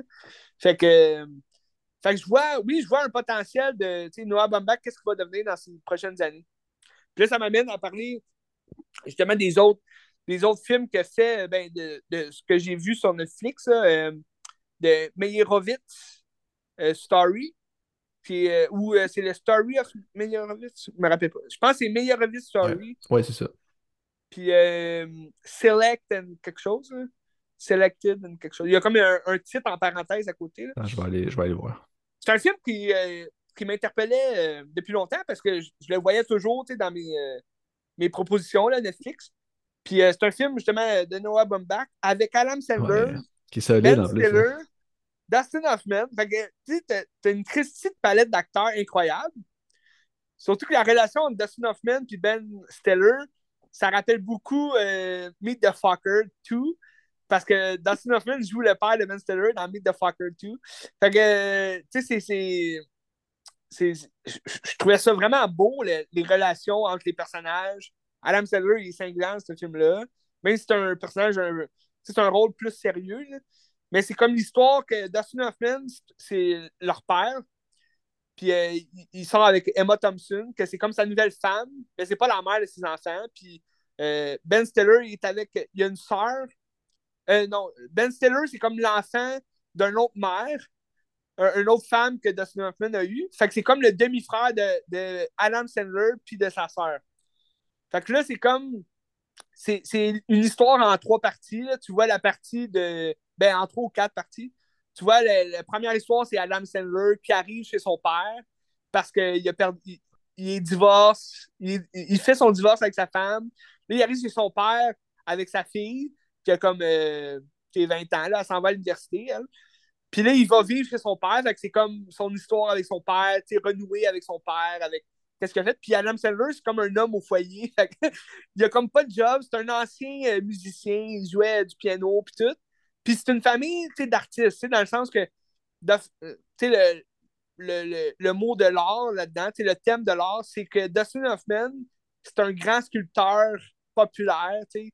Il a eu beaucoup de succès dans sa vie en tant que sculpteur. Puis, là, c'est comme lui, il est, souvent comme fixé sur lui, sur sa carrière encore. Puis, il s'intéresse pas tant à ses enfants. Puis, c'est pour ça aussi que ça explique qu'il y a eu beaucoup de femmes dans sa vie. Puis, ses enfants, ils en ont toujours voulu, à Dustin Hoffman. Puis Dustin Hoffman, il est bon dans les rôles où il s'en calisse des autres, tu sais. Tu sais, il parle juste de lui, puis il est comme un peu, euh, Rain Man, c'est un peu ça. Il, parle de lui, puis il regarde sans, sans regarder vraiment. Fait que la première histoire, c'est ça. La deuxième, puis là, entre, entre-temps, tu rencontres la sœur d'Adam Sandler, qu'elle aussi, tu as fait ses affaires dans sa vie, mais on, on l'exploite pas vraiment son rôle à elle. Puis la deuxième histoire, c'est Ben Stiller, que là, il arrive dans, comme dans le portrait, si tu veux, parce que là, il rencontre son père euh, qui a besoin de lui parce qu'il veut vendre sa maison. Puis là, Adam Sandler, il n'est pas, pas d'accord avec ça. Fait c'est vraiment comme les relations entre la famille, si tu veux, qui, a comme été détruite un peu par le père dans le passé. Mais tout ça, est expliqué d'un ton quand même plus comédie que dramatique. C'est un film, c'est souvent ça aussi du euh, Noah Baumbach. C'est plus, c'est des affaires deep des fois, mais qui est pris par euh, un rôle plus comique.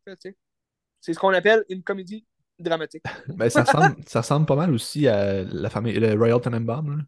Par rapport à la vrai. relation au père, puis de la famille, puis tout, là. Ben, c'est vrai, c'est ça. Ouais. Tu, tu, tu l'as déjà vu, mais il vite. Oui. Puis, tu sais, moi, j'ai trouvé. C'est intéressant, surtout la fin, tu sais, la fin où que tout explose. Tu sais, euh, je veux pas trop en dire, mais Adam Sandler se bat avec Ben Stiller. Puis, euh, puis c'est comme là où tout s'explose, mais c'est sûr que. Tu sais, j'ai trouvé ça un peu lent. Tu sais, à la fin, c'est comme. Ça retombe. Mais c'est, je dirais pas que c'est le meilleur film de Noah Baumbach parce qu'on dirait qu'il manquait de quoi à ce film-là. C'est quelque chose que je pense il a réussi à faire dans A Mar- A Marriage Story, qui est un film euh, assez récent là, sur Netflix. Je pense que c'est quoi, 2017 2018 2019, je pense. Ouais. Marriage Story. Euh, j'ai, je l'ai regardé euh, sur Netflix. C'est un film de Noah Baumbach. Puis à ce moment-là, moi, j'étais en scénarisation à l'UQAM. Puis euh, mon prof, euh, un de mes cours, euh, mon prof, c'était Sébastien Rose. Puis il nous faisait lire. Ben, on, on travaillait sur la scénarisation par rapport à Raymond Carver, que tu, que tu m'as fait aider là, à retrouver le nom. là. Que j'ai un livre de lui, c'est un gars qui écrit. c'est comme des short stories. Mais c'est quoi, c'est Parlez-moi d'amour que t'avais, c'est ça? Euh, je pense que c'est ça. J'ai- J'ai j'ai- j'ai pas retrouvé mon livre, là, il est dans mes boîtes. Mais c'est plusieurs short stories euh, sur la poésie aussi. Fait que. Mais je pense que c'est ça, l'image, il y a comme un cœur brisé dessus. Ouais. Mais euh, Raymond Carver, c'est surtout des histoires, justement, des relations amoureuses, amour-haine, sur des relations qui ne marcheront jamais, mais que ça marche. Puis il y a souvent, les personnages boivent toujours de l'alcool, ils fument tout le temps. C'est tout le temps comme le même, le même esprit, on dirait, la même critique que tu fais dans, dans chacun des, des, short stories que. Puis euh, je voyais beaucoup, puisque à ce moment-là, justement, My Story est sorti sur Netflix. Puis là, dans le cours, moi, j'avais pas Netflix à ce moment-là. Puis tout le monde l'avait vu. Puis tout le monde en jasait. Puis là, Sébastien Rose disait Ah, c'est tellement un bon film. Puis là, il, gueulait ça dans la classe. Puis il disait C'est tellement Raymond Carver. puis c'est vrai que ça ressemble à ça parce que Mario Story, c'est euh, Squire Johnson euh, qui est marié à Adam Driver. Ils ont un, ils ont un enfant. Puis euh, ils sont en instance de divorce. Dans le fond, elle, c'est une actrice. Lui, c'est un metteur en scène au théâtre. Puis c'est un metteur en scène qui a quand même du succès là, à Broadway, tout. Puis elle, c'est comme une actrice qui a commencé avec lui. Puis elle commence à avoir plus de succès justement en tant qu'actrice. Puis là, elle, peut aller à, Hollywood, en Californie. Fait que là, c'est comme de. C'est comme de. Leur famille s'effondre dans le fond parce qu'elle, elle, elle s'en va en Californie, elle amène le kid. Puis là, lui, il dit, ben là, je veux pas non plus euh, faire de la merde entre nous. Fait au, au départ, ils sont censés comme régler ça à l'amiable. C'est comme elle, elle va faire un. Elle a comme une série, un pilote de série à tourner à Hollywood. Fait qu'il dit, garde, prends, euh, prends notre enfant pendant ce temps-là que tu fais euh, ton, ton pilote. Inscris-le à l'école là-bas, puis vous, vous allez revenir à New York. Ils disent souvent dans le film, on est une famille new-yorkaise. Mais elle, le personnage de euh, euh, elle, elle a grandi en Californie. Fait que, toute sa famille est là. Puis finalement, là, elle, elle, se fait comme un peu influencer à prendre une avocate pour justement régler le divorce pas à l'amiable, tu sais. Parce qu'elle veut avoir la garde de son fils. Euh, elle veut aussi, tu sais, il y a un esprit de vengeance dans tout ça parce qu'elle a découvert que Alan Driver l'avait comme trompé. Mais lui, dans sa tête, il l'a pas trompé parce qu'ils étaient déjà plus ensemble, puis, tu sais, sans être divorcés, mais ils étaient plus ensemble. Mais tu sens que les relations sont incroyables dans ce film-là parce que tu ressens vraiment l'amour que les deux ont encore un pour l'autre, mais ils peuvent juste plus vivre ensemble. C'est souvent ça, Raymond Carver aussi, dans les relations des short stories, c'est que les personnages s'aiment, mais ils veulent se tuer quand ils sont ensemble. je pense que c'est souvent ça aussi dans les relations amoureuses, c'est de. je sais pas, pas toutes les relations amoureuses non plus, mais. C'est la passion. mais la passion, tu sais, puis les gens qui sont mariés, mettons, pendant 10 ans, tu sens que quand ça fait 10 ans, ils veulent se tuer parce qu'ils se connaissent. C'est ce qu'on a vécu, je pense, dans Mario Story, puis c'est vraiment le film que j'ai vraiment préféré de Noah Baumbach parce que tu ressentais vraiment toutes les émotions des personnages dans leur acting, dans leur euh, dans les mouvements qu'il fait euh, devant la caméra. Tu as une scène incroyable à, la fin du film où est-ce que justement il s'engueule. Puis je pense que c'est la scène qu'il avait montrée aux Oscars, justement, quand il était nominé aux Oscars.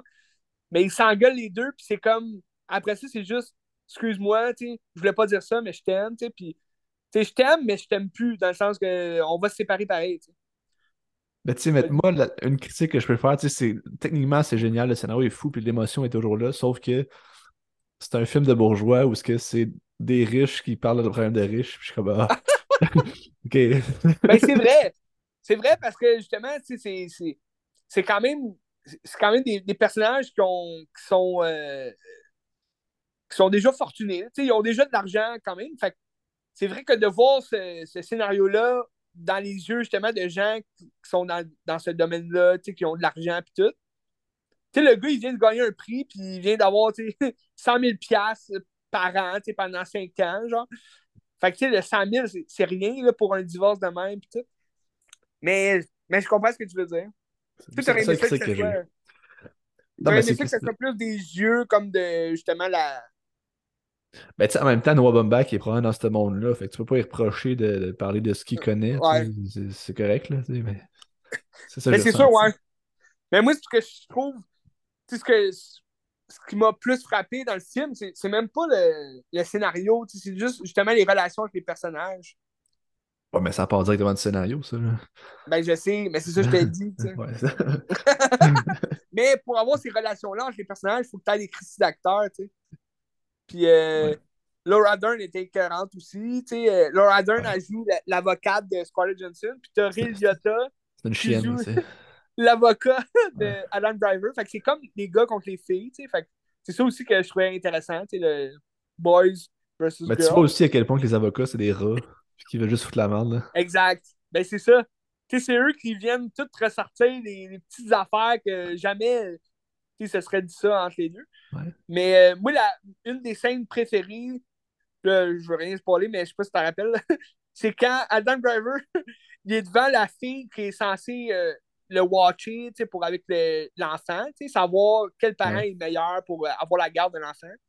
Puis là, il fait son truc avec le couteau, puis il fait juste comme se couper le bras. Sans faire exprès, il se tranche la veine. puis là, il commence à saigner comme un fou, mais il dit Ah, ça va, ça va. Puis là, elle, elle, capote, elle, le père est comme Est-ce que ça va, monsieur?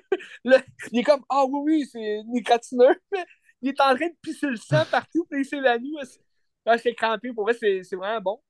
Mais tu vois, c'est un. Je trouve que c'était sûrement un, film parfait pour justement la combinaison de comédie dramatique. C'est comme. Tu avais des, autant des scènes comiques que des scènes dramatiques.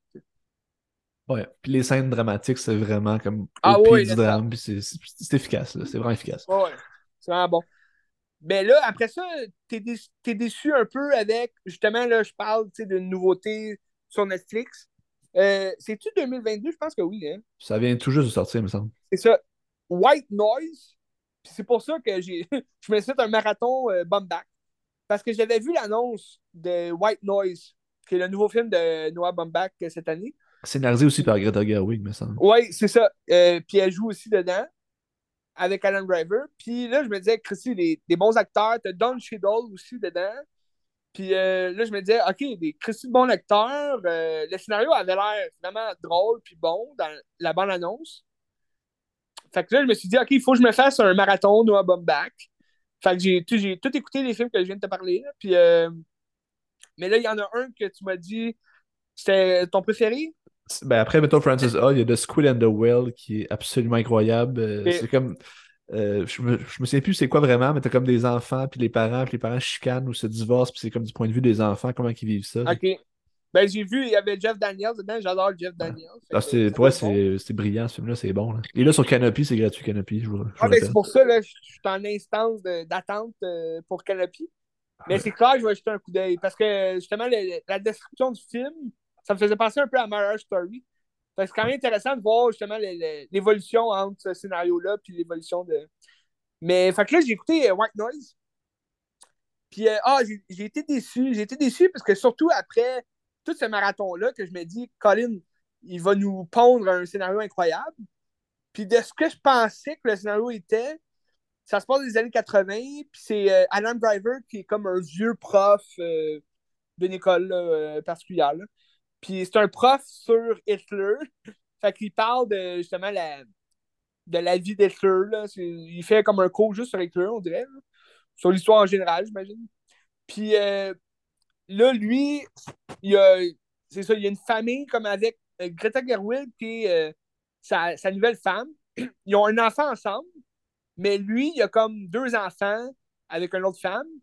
Puis elle, elle a deux enfants avec un autre homme. Fait que là, c'est comme une famille reconstituée, mais tu sais, ils sont une grande famille. Ils ont cinq enfants avec eux.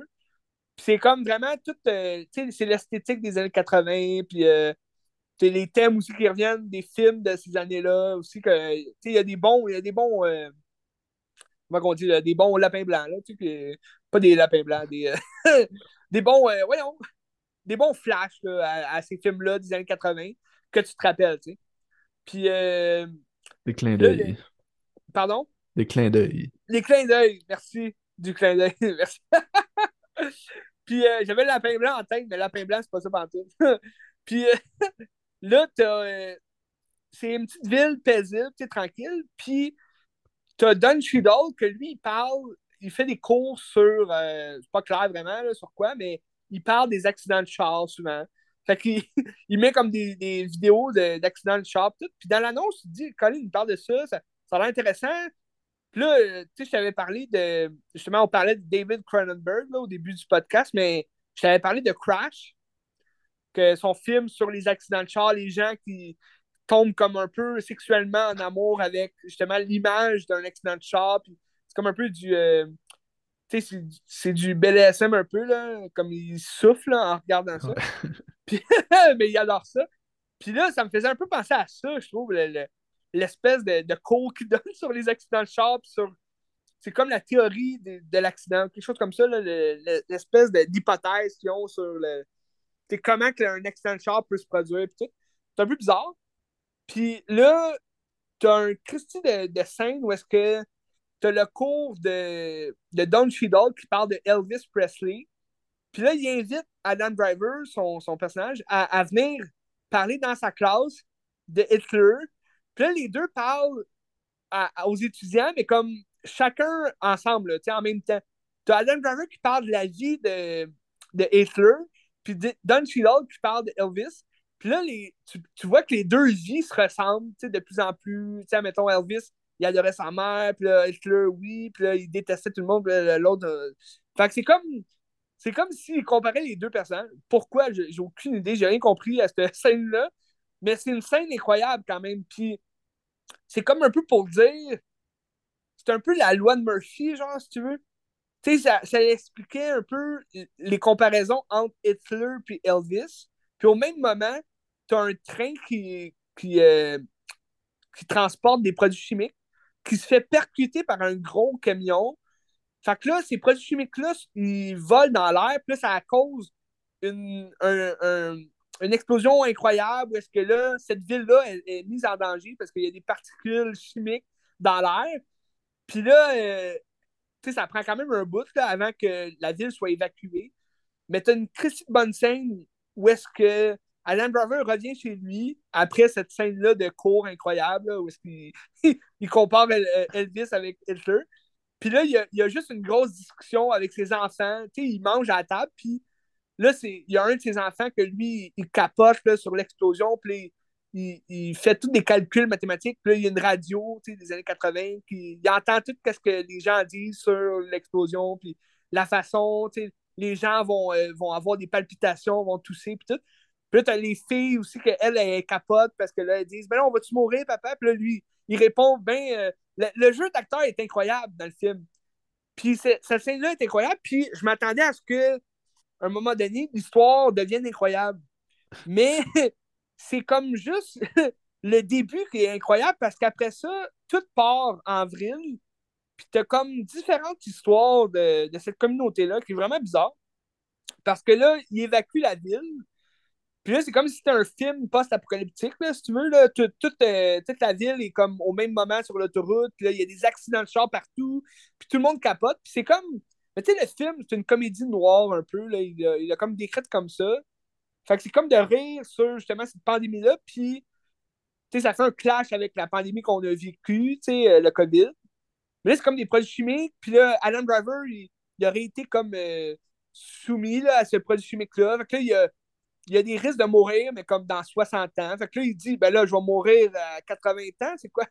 Là, le, le, médecin dit, ben, si vous êtes encore en vie à 80 ans, ben, vous saurez que vous avez vaincu la maladie. Puis sinon, ben, c'est un peu de l'humour de ce genre-là. Un humour un peu absurde, puis euh, noir aussi en même temps. Pas tant ma tasse d'été, mais là, parce que le jeu des acteurs est, vraiment bon, mais là, tu as comme une histoire avec Greta Gerwig qu'elle, elle prend des pilules en cachette. Puis là, elle a comme fait des tests, des, tests cliniques. C'est comme si c'était une cobaye pour euh, des nouvelles pilules. Mais là, t'as comme une toute autre histoire. Tu oublies complètement l'affaire avec les produits chimiques. Puis là, tu passes à son histoire à elle, mais c'est long, là, tu sais, comme film. Le film dure deux heures et quart, mais c'est comme trois, quatre histoires bizarres. Puis je trouve que ça, ça faisait vraiment beaucoup de confusion, là, dans, pour un scénario de genre-là. Mais ça a l'air d'être vraiment autre chose que ce qu'il a fait avant. C'est bizarre. Oui, c'est incroyablement autre chose. Puis c'est pour ça que je te disais, c'est surprenant parce que, tu sais, ça parlait pas tant des relations avec les personnages non plus, là ça, ça, parlait vraiment plus de Adam Driver par rapport à, à ce que sa femme fait dans son dos, puis par rapport aux produits chimiques, est-ce qu'il va mourir bientôt, est-ce que ses enfants, les questions de ses enfants. Puis là, t'as comme tout le temps comme Don Cheadle qui arrive. Son personnage il est tout le temps là par hasard. Puis là, il, il jase avec Don Cheadle. Ça a l'air des discussions philosophiques là, sur Hitler, puis ça. Mais tu comprends pas de temps ce qu'ils disent. Puis faudrait peut-être le réécouter. Peut-être une deuxième écoute, ça me ferait quelque chose. Là, mais c'est sur la. C'est beaucoup de discussions sur la mort aussi. Euh, à la fin, je, comprenais plus rien. À la fin, c'était un peu euh, dystopique là, comme euh, discussion. Puis il se passait des affaires vraiment absurdes puis bizarres. Qui auraient pu être bon, mais. Ah. Mais tu sais, moi, l'histoire de base, j'étais sûr que c'était l'histoire justement de la post-apocalyptique, entre guillemets, avec l'histoire du projet chimique. Puis jusqu'à ce moment-là, le film était incroyable, tu sais.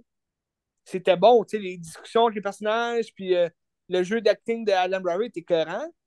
Mais là, dès que ce phénomène-là est comme terminé, puis qu'il passe à l'histoire de sa femme, puis il cache des affaires, c'est un peu bizarre, tu sais, tu passes du coq à l'âne. C'est bizarre. Ouais, fait que je ne conseille pas tant à ceux qui veulent vraiment comme commencer avec Noah Baumbach. Comme, commencez pas avec ce film-là, parce que c'est vraiment pas de son genre qu'il nous a offert. Là. Mais Ben, peut-être le- que tu vas aimer ça, tu sais. Ben, je vais souvent le regarder euh, sûrement, là, parce que j'aime ce qu'il fait. Là. Ouais, Mettons quelqu'un qui rentre dans Bombac, avec quoi tu commences? ben pour vrai, moi je dirais, commence avec son premier, euh, Screaming and Kicking. Kicking and Screaming. Parce que je trouve c'est. Premièrement, c'est un film vraiment facile d'écoute. Euh, il utilise vraiment ses thèmes qu'il va réutiliser dans pas mal tous ses films. À part peut-être White Noise, là, qui est vraiment à part. Puis euh, c'est vraiment sympathique comme film. C'est c'est léger, puis euh, c'est ça. Moi, moi, je commencerai avec ça, mais sinon, Francis A, ça, ça parle beaucoup aussi à, à ce qu'il va parler plus tard dans ses autres films. là. Marriage Story, c'est mon préf. je dirais commencer avec Marriage Story. N'importe qui va aimer ça, je pense, Marriage Story. Ben, moi, je dirais? The, The School and the Well parce que c'est drôle, puis euh, Ben, je l'ai pas vu, tu vois. monde, c'est ça. Mais ça, euh, Je l'ai pas vu, c'est le prochain à voir. Là. Il, faut, il faut que tu vois ça. Faut que je vois ça. Ouais, c'est c'est écœurant. Ben, parce que sinon, Greenberg, c'est pas écoutable. Non, non, c'était écoutable, mais c'était bien ordinaire. Mais l'affaire que je trouve avec Bomback, c'est que tous ces films étaient un peu semblables. Oui, aussitôt que l'histoire te rejoint un peu moins, ben, ça perd tout son intérêt. tu sais. ben, c'est vrai. C'est vrai, c'est ça que j'ai senti avec White Noise. C'était comme. C'était un thème différent aussi. C'est un style cinématographique différent parce que là, t'es plus dans la comédie absurde que dans la comédie dramatique. Que je trouve que c'est c'est vraiment son style principal. C'est son meilleur style, je pense, mais c'est ça. Fait que ça, ça venait vraiment faire un clash. T'as d'autres films aussi là, que j'ai pas, j'ai pas trouvé. Peut-être qu'il est sur Canopy aussi. là, C'est euh, Mistress America. Moi, ça, je l'ai vu. C'est avec Greta Gerwig aussi. Ouais. Puis t'as Why We, We Are Young Ça, avec l'ai euh, je l'ai vu aussi. C'était ah, c'était ça, c'était. Je l'ai quand même bien aimé. C'était pas génial, mais j'ai quand même bien aimé. Puis Mrs. America, je me rappelle plus, mais je sais que je l'ai vu. OK. Parce que t'as aussi un, un de ses premiers, là, ben, euh, Eyeball, en 97. Ah oui, ok. Ouais. Je ne l'ai pas vu non plus, mais c'est. euh, Tu vois, il y a Noah Baumbach qui joue dedans. Fait que Ok. c'est comme un de ses premiers. euh. T'as Margot at the Wedding, qui est quand même 2007. Donc, pas. euh, C'était avec Nicole Kidman. Ok. Ça me dit rien. Margot, at- ouais, ça me dit rien. Fait que, ouais, mais c'est ça, Noah Baumbach, euh, je. Mais tu sais, peu importe quel film tu commences, je pense juste White Noise, que je conseille vraiment pas de commencer avec ça. Mais je te le conseille quand même vivement là, de le regarder. Peut-être que tu vas vraiment aimer. Moi, j'ai pas tant accroché. Ben, j'ai pas, pas accroché dans le fond. Mais c'est ça, je vais le regarder, c'est sûr. Mais Ah, ben, ça, ça vaut la peine de regarder quand même. Ça. Parce que sur Letterboxd, tu vois, euh, le- le- les étoiles, c'est quand même 3 points là. Fait que c'est quand même bon. là. Ouais, non, mais c'est sûr que c'est bon. Mais, mais Moi, j'ai donné la note de passage. Pour l'acting, C'est quoi, 2.5 ou 3? 2.5. la moitié. Ça, c'est la note de 50. passage à l'université, pas, euh, pas ailleurs. C'est vrai. Mais pour moi, c'est la note de passage d'un film, genre, c'est, bon à écouter, je le conseille, mais je le conseille pas vivement, tu sais. À 3, t'es comme, je le conseille vivement, mais c'est pas le meilleur film que j'ai vu. 3,5, là, c'est comme, OK, Là, on a quelque chose. Là, là, là, c'est un petit film. Tu comprends? Oui. Mais c'est rare, je mets des deux. Mais des deux, c'est comme. C'était bon, c'était plaisant à regarder, mais je le conseille pas. Tu sais, tu sais comme Megan, là. Je t'ai parlé de Megan dans Ouais. les autres euh, podcasts. Ouais. Euh, Je comprends pas. Elle a vraiment des bonnes critiques là, de films. De, euh, de films. euh. Les gens ont l'air d'avoir vraiment aimé ce film-là, mais je comprends pas pourquoi ils ont aimé, parce que c'était pas, euh, c'était pas écœurant là, comme film. là. Mais bref. Les histoires de la vie, on se pose des questions. Tout ça pour dire Noah Baumbach, ça me fait beaucoup penser à Woody Allen. Ben, vraiment. Woody Allen. C'est comme l'héritier des Woody Allen quasiment. Là. C'est oui. Puis, tu sais, je suis pas un fervent amateur de Woody Allen, tu le sais.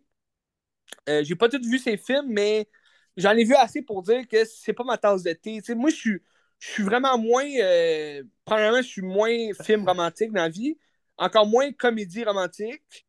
Woody Allen, c'est souvent des comédies romantiques, fait que je suis comme bon. Ouais, vas-y. Ben, tu sais, Woody Allen, il a fait tellement de films aussi qu'il a fait beaucoup de merde. Il y a plein de films Ouais. vraiment pas bons. Mais, c'est- mais ces films qui sont vraiment bons sont vraiment bons pour vrai. là. Effectivement. Puis, euh, récemment, j'ai regardé un Woody Allen que j'avais jamais vu, mais qui m'intéressait, il m'intriguait quand même. Parce que ce qui est bon avec Woody Allen, c'est qu'il arrive à aller chercher les meilleurs acteurs tu sais, que tu peux pas avoir dans des films comme ça. Ouais. Puis là, euh, dernièrement, ben, c'est ça, j'ai vu Midnight at Paris. Je pense que tu l'as vu aussi. Je vais regarder pour, euh, pour te suivre. Puis, euh, euh, selon moi, c'est c'est le meilleur Woody Allen que j'ai vu. Mais t'as-tu vu Annie. Hall? T'as-tu vu Annie Ben, j'ai Hall? vu Annie Hall. Ouais, ben, J'avais vraiment aimé Annie Hall. Puis c'est un classique, Annie Hall aussi. Tu sais, moi, j'ai Ouais. j'ai beaucoup aimé la pièce de théâtre. Moi, j'ai souvent vu la pièce de théâtre là, à différents euh, moments de ma vie. Là. Vu que j'ai étudié en théâtre, on allait souvent voir des pièces de théâtre. Puis souvent, c'était Annie Hall. Je sais pas pourquoi, là, mais c'était ça. Puis euh, moi, j'adore la pièce de théâtre. Puis le film, j'avais beaucoup aimé. Mais Midnight at Paris, je trouvais qu'il allait complètement ailleurs. Parce que Annie Hall, si tu veux, c'est comme le classique Woody Allen, où c'est vraiment de là que son, si tu veux, son style commence. Puis c'est comme un. Ça a été un succès aussi parce que c'était nouveau. C'est comme vraiment la relation pure et dure entre l'amour-haine des deux. C'est c'est- les relations un peu euh, red flag, si on veut. Là, tu sais. Tu sais, les deux, des deux bords, je veux dire, l'amour-haine, tu sais quoi. Puis, euh, puis ça fait penser à Raymond Carver aussi. Je répète son nom, Raymond Carver. Mais tu sais, le style de Annie Hall, moi, me rappelle beaucoup les beaux malaises. La manière qu'il brise le, le troisième mur, le quatrième mur, puis... euh, C'est vrai. Beaucoup, beaucoup. C'est vrai. Ben, c- sûrement que Martin Matt s'est basé là-dessus. Mais- Je suis convaincu, là. Oui, mais, mais Midnight at Paris, je trouve, je trouvais ça tellement bon parce que, un peu comme tu disais, Noah Baumbach, ça se ressemble tout.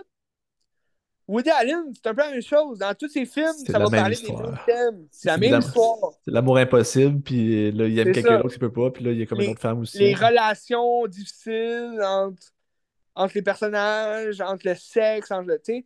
Puis Midnight at Paris, c'est complètement autre chose. tu sais. Même si Je suis pas la d'accord, quête mais... Non, non, mais dans le sens, je parle, le, le- tu sais, oui, la quête du personnage va être de trouver l'amour, puis, la relation est pas bonne, mais je veux dire, tu rentres beaucoup plus dans l'imaginaire, Ouais. dans le fantasy. Moi, c'est là que je parle que c'est complètement différent. Ouais. En général, Woody Allen, c'est du. Ouais. Sais, il va faire de la comédie euh, romantique, euh, dramatique, peu importe, mais ça va être réaliste, tu sais. Tandis que là, Midnight at Paris, c'est l'histoire de Owen Wilson, un acteur que j'aime beaucoup, qui, euh, qui est en voyage à Paris avec sa fiancée, qui est Rachel McAdam, que j'aime beaucoup aussi.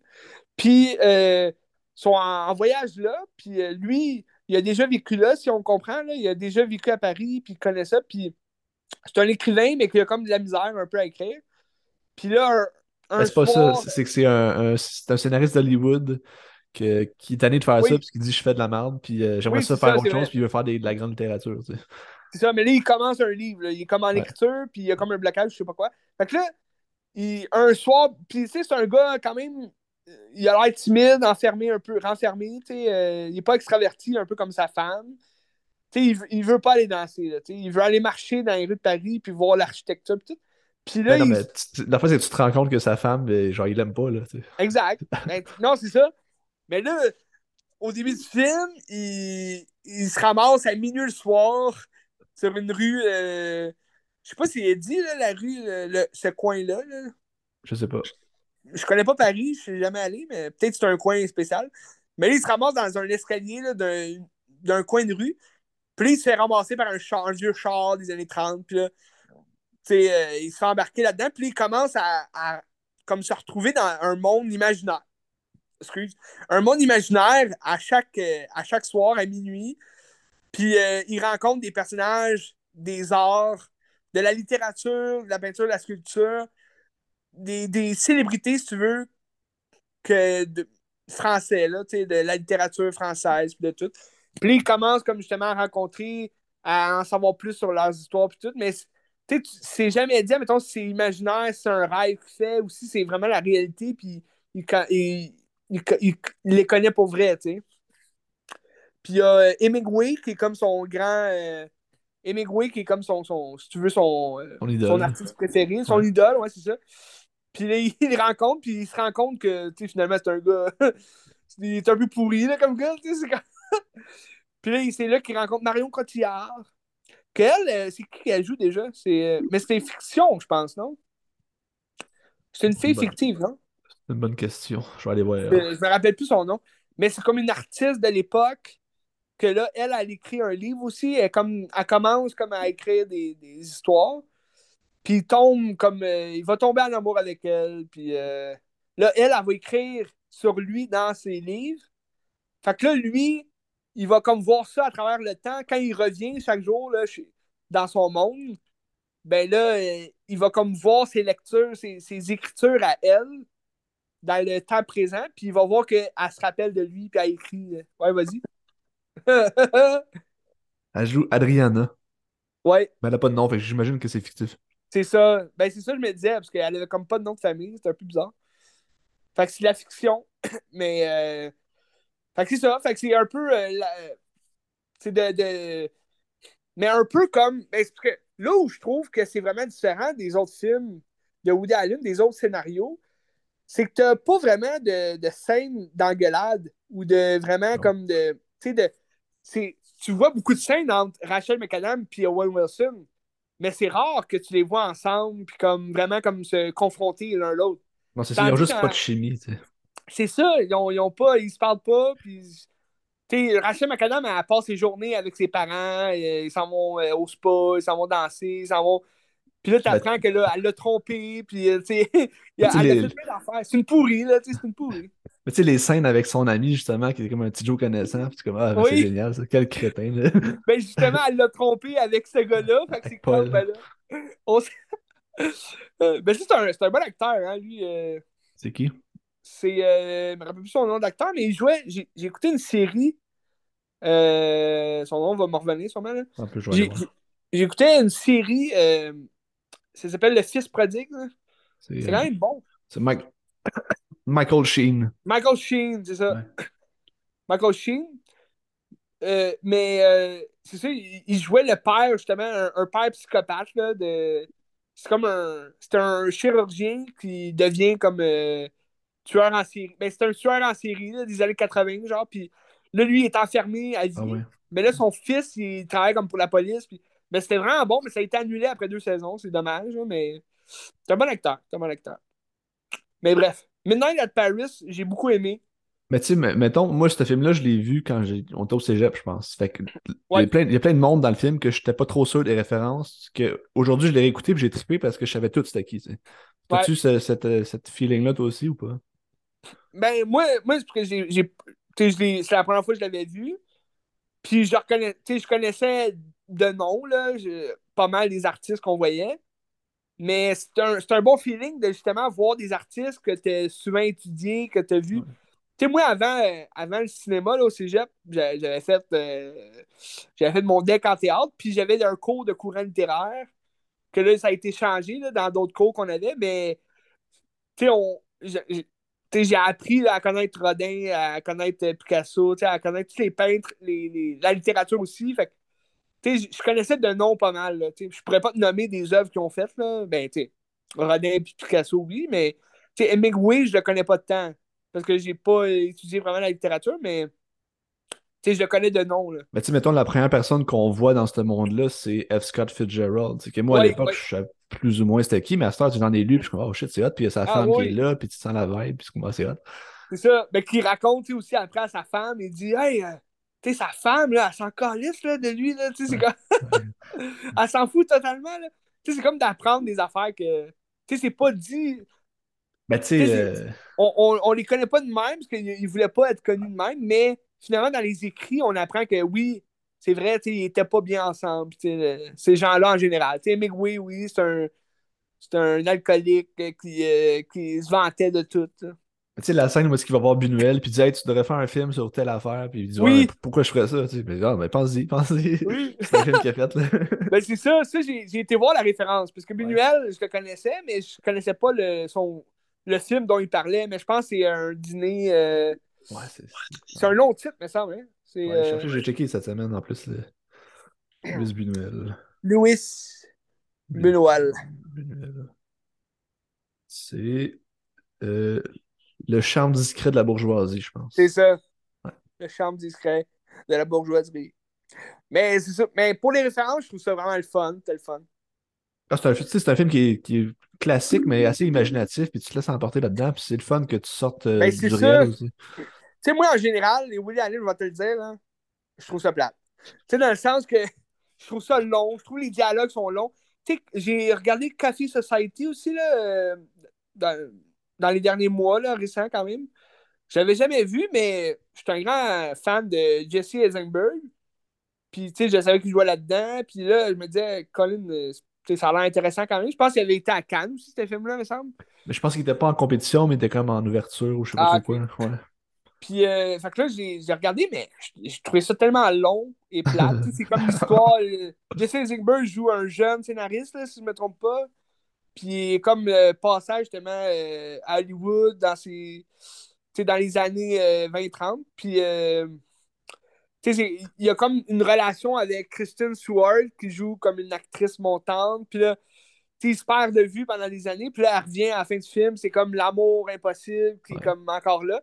J'ai aimé ça, les relations avec les personnages, mais j'ai trouvé ça terriblement long. Steve Carroll joue dedans aussi, très bon, mais je veux dire, Ben, c'est que c'est tellement classique que comme on l'a déjà Ouais. vu. ben c'est ça. C'est ça, je trouve plate. Tu sais, j'avais regardé, je t'avais parlé de Celebrity que j'ai en VHS, là, que j'avais vu. C'est un film, on dirait, comme oubliable. là. Les gens ne savent pas là, que ça existe, un film de même, parce que t'as un jeune Leonardo DiCaprio aussi dedans. Mais c'est Kenneth Braga qui joue. Puis, tu sais, le noir et blanc dans ce film-là, il m'avait pas perturbé parce que je trouvais ça intéressant de voir justement, tu es comme la célébrité, tu es comme dans ce monde-là de Hollywood, tu sais, que c'est comme un film, tu sais, ta vie est, un, est, est- est son propre film. Puis je trouvais ça intéressant de voir justement cette, cette espèce d'imaginaire-là autour du personnage, qu'il il baise plein de femmes différentes, puis que, tu sais, il y a comme plusieurs aventures euh, quotidiennes avec des célébrités, puis tout. Puis c'est une critique, dans le fond, là. C'est un journaliste, c'est quand même drôle qu'il se faufile là-dedans, dans, dans ce monde-là. Mais, sais, je trouvais ça original, mais c'est un film qu'on n'en parle pas tant, là, tu sais, on n'a jamais entendu parler, puis, euh, des films comme Cassie Society, qui est vraiment sobre comme scénario, je trouve ça bizarre. Mais tu sais, l'esthétique était cohérente pareil. Le, le directeur Ouais. photo, c'est lui qui a fait euh, Apocalypse Now, me semble. Ok, oui. Puis c'est vraiment beau. Puis, euh, Oh, j'avais trouvé Moi, ça je beau, trouve- le film. Ouais, ouais, ouais, un, un petit chat dans la gorge. J'ai c'est comme un, un grain dans la gorge. Mais euh, Il y avait une graine dans la gorge. Je pense un, un des points que j'aime dans le film, c'est quand il va dans sa famille, puis tu vois son frère qui est comme un genre de bandit un peu, puis tu Oui. rentres dans cet aspect-là. Je trouve ça c'est intéressant. C'est vrai. À part ça, c'est ça. C'est vrai que moi, j'ai quand même apprécié pareil ce film-là, mais Ouais. c'est pas, euh, pas dans ses meilleurs maintenant. Mais toi, euh, t'avais déjà vu Annie Hall? Oui, oui, oui, oui. Mais je l'ai que tu réécouté. l'as écouté, là? Ouais, je l'ai réécouté, mais je l'avais déjà vu. Pour moi, c'est ben, un chef-d'œuvre, ce film-là. Puis c'est Oui, son meilleur. là. Mais ouais. C'est comme la, ben, je dirais pas que c'est la genèse de Woody Allen. Je pense qu'il a fait d'autres choses avant aussi. là, mais c'est vraiment comme le Ouais. point culminant. Puis c'est c'est là que tu vois toute son œuvre au Ben complet. oui. comment c'est génial. Puis le personnage névrosé qui est aussi. Là. Ben, c'est ça, je te disais. C'est comme le. On dirait que c'est le film typique qu'on se rappelle de Woody Allen, tu sais. Tu parles de Woody Allen. Ah oui, Annie Hall. Ou Manhattan. ou- Ou Manhattan. C'est moi, mettons, dans mes coups de cœur. Moi, je l'ai vu, mais je, je me sens que j'avais pas de temps à triper. Puis ça fait longtemps, fait que je m'en souviens pas. Ouais. Mais euh, Anna and Her Sisters avec Michael Caine, j'avais trouvé ça vraiment bon. Ça reste classique, ça reste une histoire classique de- d'amour Ouais. impossible puis de triangle amoureux. Mais je trouve que c'était efficace puis il était le fun. Hmm. Puis euh, le film avec euh, Scarlett Johansson qui joue au tennis, là. Ah oui, euh, balle de match. ouais, oui, c'est ça, Match Point. Ma- match point. Ça, c'est un Ouais, film ça, 2000 j'ai- 2004, je pense. Puis c'était ça, j'ai beaucoup aimé ça. C'était très bon. Ouais, je me rappelle l'avoir vu plus jeune, mais tu sais, j'étais sûrement trop jeune, je comprenais pas tant le film, ça m'intéressait pas. Là. Faudrait que je le revoie, tu sais. Surtout après Marriage Story avec Scarlett Johnson, euh, ça m'intrigue. Ouais, ben tu sais, c'est différent pareil parce que je pense que tu trouves un aspect de, de- ils vont tuer quelqu'un, je sais pas trop, mais avec le triangle amoureux et tout, mais moi je trouve ça très bon. Puis euh, aussi, sinon, le, le- dans ses plus récents, mettons dans les dix dernières années, il y a le film avec Joaquin Phoenix, là. Euh, Ah oui. euh, Emma Stone, c'est quoi ça s'appelle, donc? C'est le- le- l'homme irrationnel? Irrational Man, c'est ça, c'est Ouais. Que, que ça sort un peu des, des champs battus de Woody Allen, ou est-ce que c'est c'est comme un genre qui veut. Mettons, Joaquin Phoenix veut sauver quelqu'un, fait que là, il veut comme tuer quelqu'un d'autre, puis l'autre, elle le sait, mais faut pas qu'elle le dise, puis là, est-ce qu'elle va le dénoncer, puis elle va embarquer là-dedans aussi, puis Ça sort du champ battu, là, ben ça, ouais. ça sort des champs battus. Woody, ah, sacré Woody. Il avait pas pris sa retraite, lui. Non, il tourne un film, là, il- un, un film français. Ouais. sort, Mais c'est euh, quoi ben- là, qui s'était passé? Il y avait eu un peu de merde hein, autour euh, justement, Ouais, parce des, qu'il y a. des ben, accusations, des allégations. C'est qui euh, qui l'a. C'est genre ça, Mia Farrow qui l'a accusé de l'avoir agressé. Oui, c'est ça, ouais. Mais tu sais, il est marié avec sa fille adoptive ou je sais pas Ouais, sa fille adoptive, ouais. Il est un peu bizarre, là. Ouais. Mais ben, ça, ça témoigne un peu de ces scénarios aussi, un peu, euh, tu sais, la friction entre les couples, puis, euh, tu sais, on dirait, il- ça, ça témoigne de ce que peut-être il vit aussi dans sa vie, là, qu'il a jamais été bien avec aucune femme, puis que là, tu sais. Mais tu sais, dans Annie Hall, il y a comme une scène de donné qui est comme avec une genre de stagiaire ou je sais pas trop quoi. Ouais. ça- on dirait que c'est comme un présage à ce qui va suivre par après de ce qu'on connaît. tu sais, Je sais pas, c'est bizarre. Oh, ouais. Ben écoute, Woody Allen, c'est Woody, tu sais. Mais tu sais, c'est une question aussi qui est intéressante de savoir on peut-tu séparer l'œuvre de l'homme?